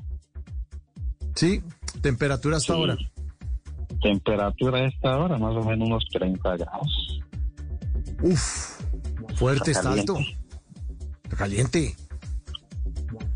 Eh, les hizo sol hoy porque en muchos lugares del país eh, hubo una especie como de, te- de tregua de esta llovedera. ¿Estuvo soleado el día de hoy en Condoto? Sí, y acá en Condoto llevamos tres días soleados. Un sol intenso desde, desde la mañana hasta las seis de la tarde. Sol bravo, casi que no tiene escampadero. Pero bueno, ya estamos acostumbrados a eso. Sí. Bueno, ¿y usted a qué se dedica además de escucharnos en las noches? Hombre, un poco de cosas. Yo tengo por profesión arquitecto. Soy egresado de la Diego Luis Córdoba del departamento del Chocó. Pero me gustan mucho los procesos comunitarios. En estos momentos hago apoyo eh, profesional al Consejo Mayor Condoto y Cocomacoiro. Y con mi señora aquí en la casa tenemos un emprendimiento de bebidas ancestrales, alambiche. Qué bueno.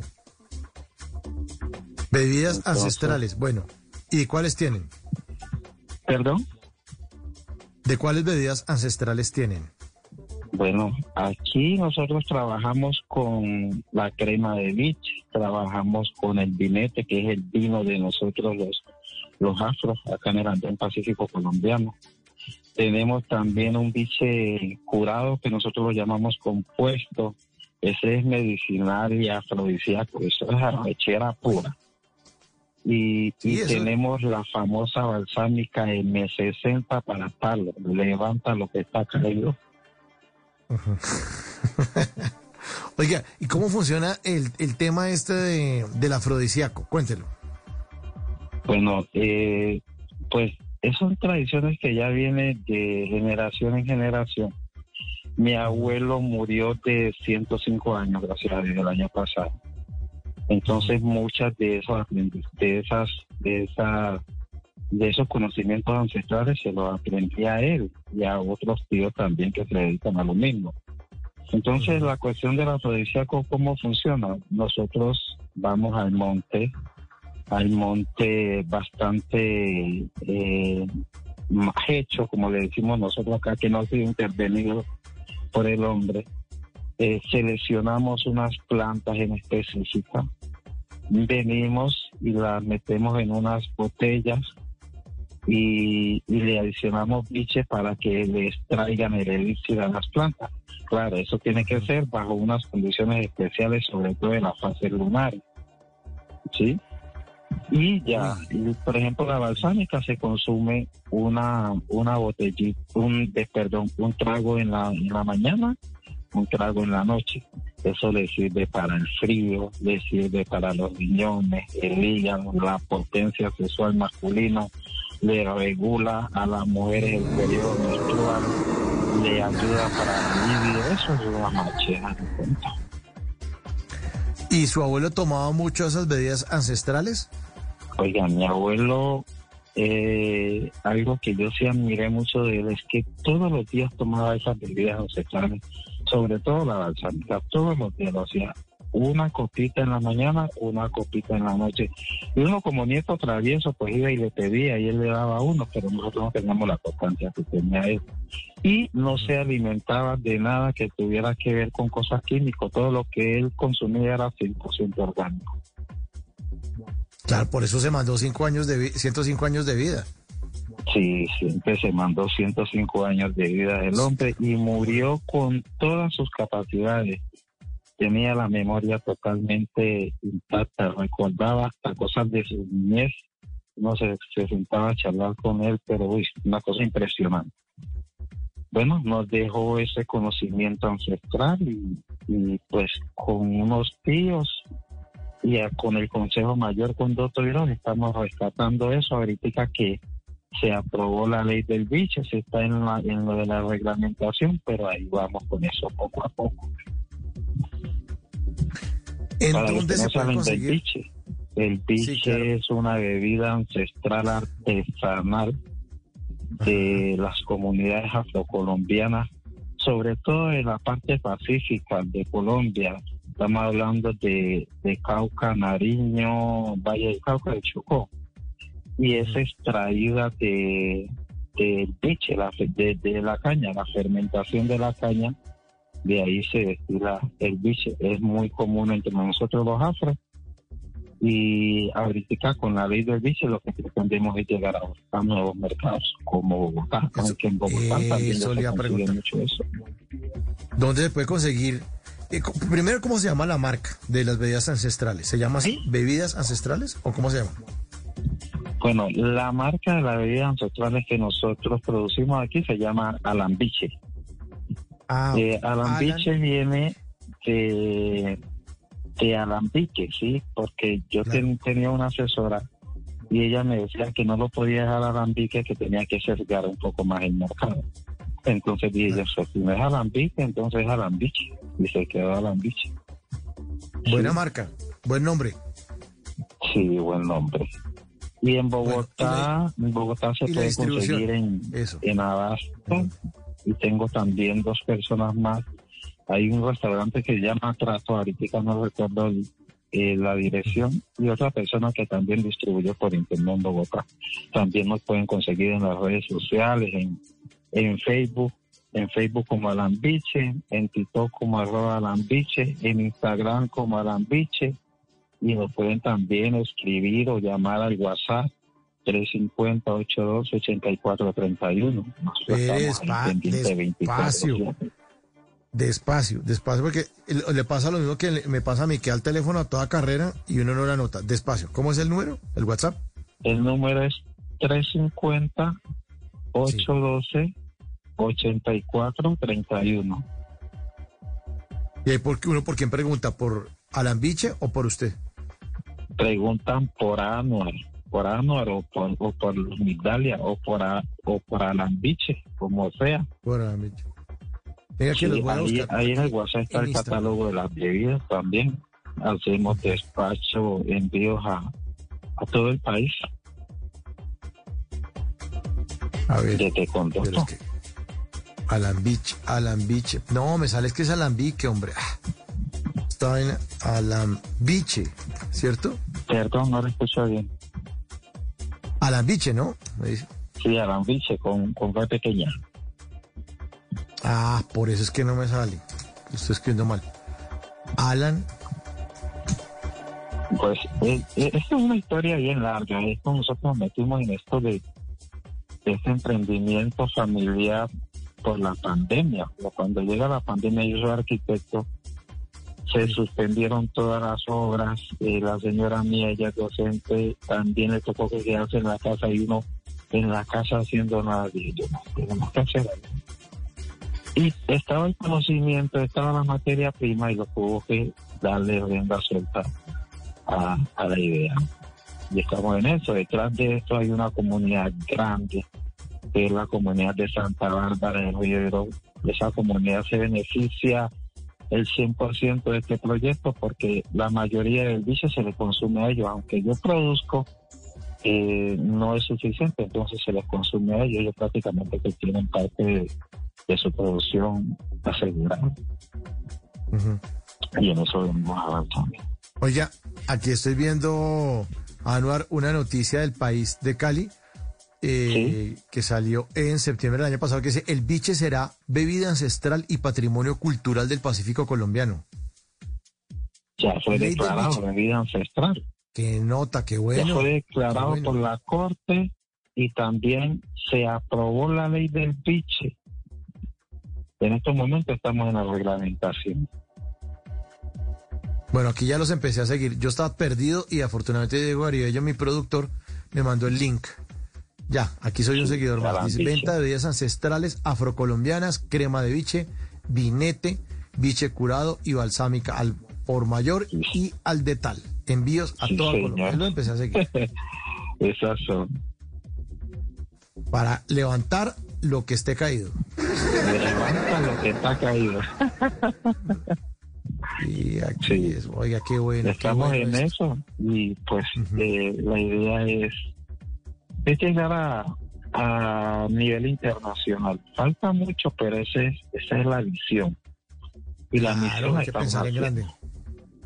Hay que pensar en grande. Por ahora están conquistando el mercado nacional. Tienen que invadir de biche todo, todo el país.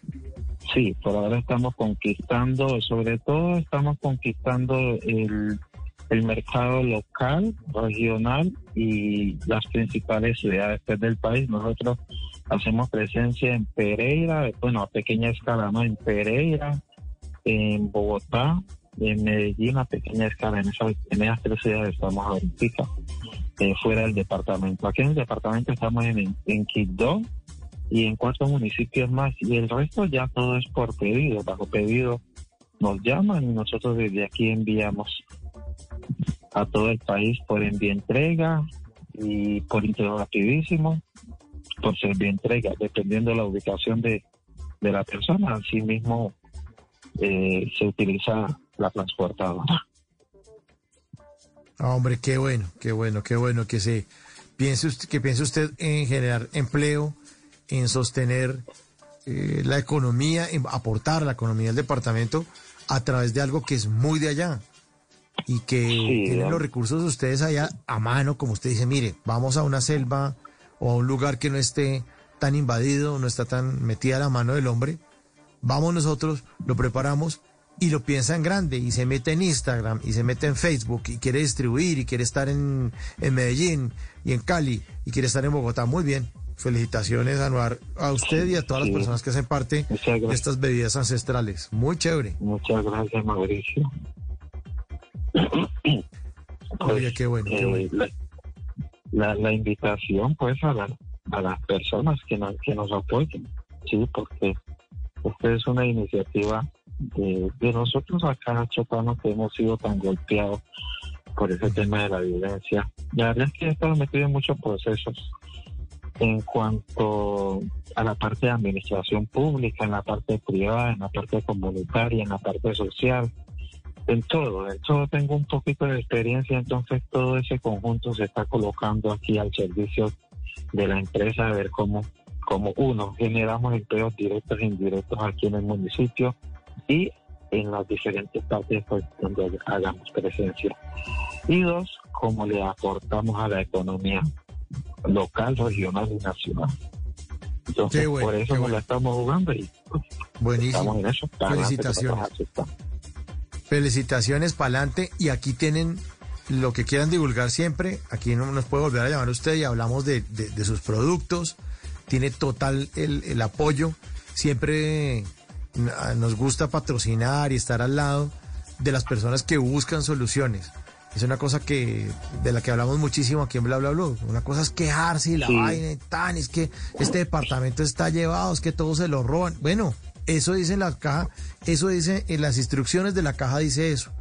Pero usted no se sienta a llorar si usted dice, no, venga, ¿por qué no nos organizamos y empacamos un producto que, que aquí nos funciona, que es de acá, que nos queda simple, eh, o- o, pues para nosotros es muy sencillo fabricarlo porque hace parte de nuestra, de, de- pues una vida ancestral, usted mismo lo está diciendo, hace parte de nuestra cultura, de nuestro entorno, porque no le vendemos esta vaina a todo el país y porque no le vendemos esto al mundo. Y se acabó la chilladera y vamos para adelante, hombre. Felicitaciones, muy bien.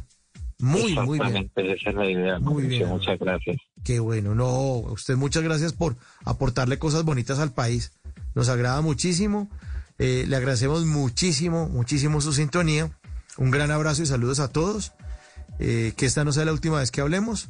Y sabe, como buen oyente de Bla Bla Bla, que eh, siempre les ponemos a nuestros oyentes cuando los despedimos una canción que tiene que ver con algo de lo que nos contaron. Esta es para usted. Te voy a enseñar de Andy Montañez. Nos enseña usted una cosa nueva esta noche. Muchas gracias, Anuar.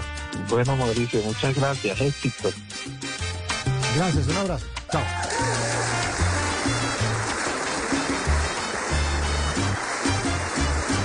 Voy a enseñar a volar con la imaginación,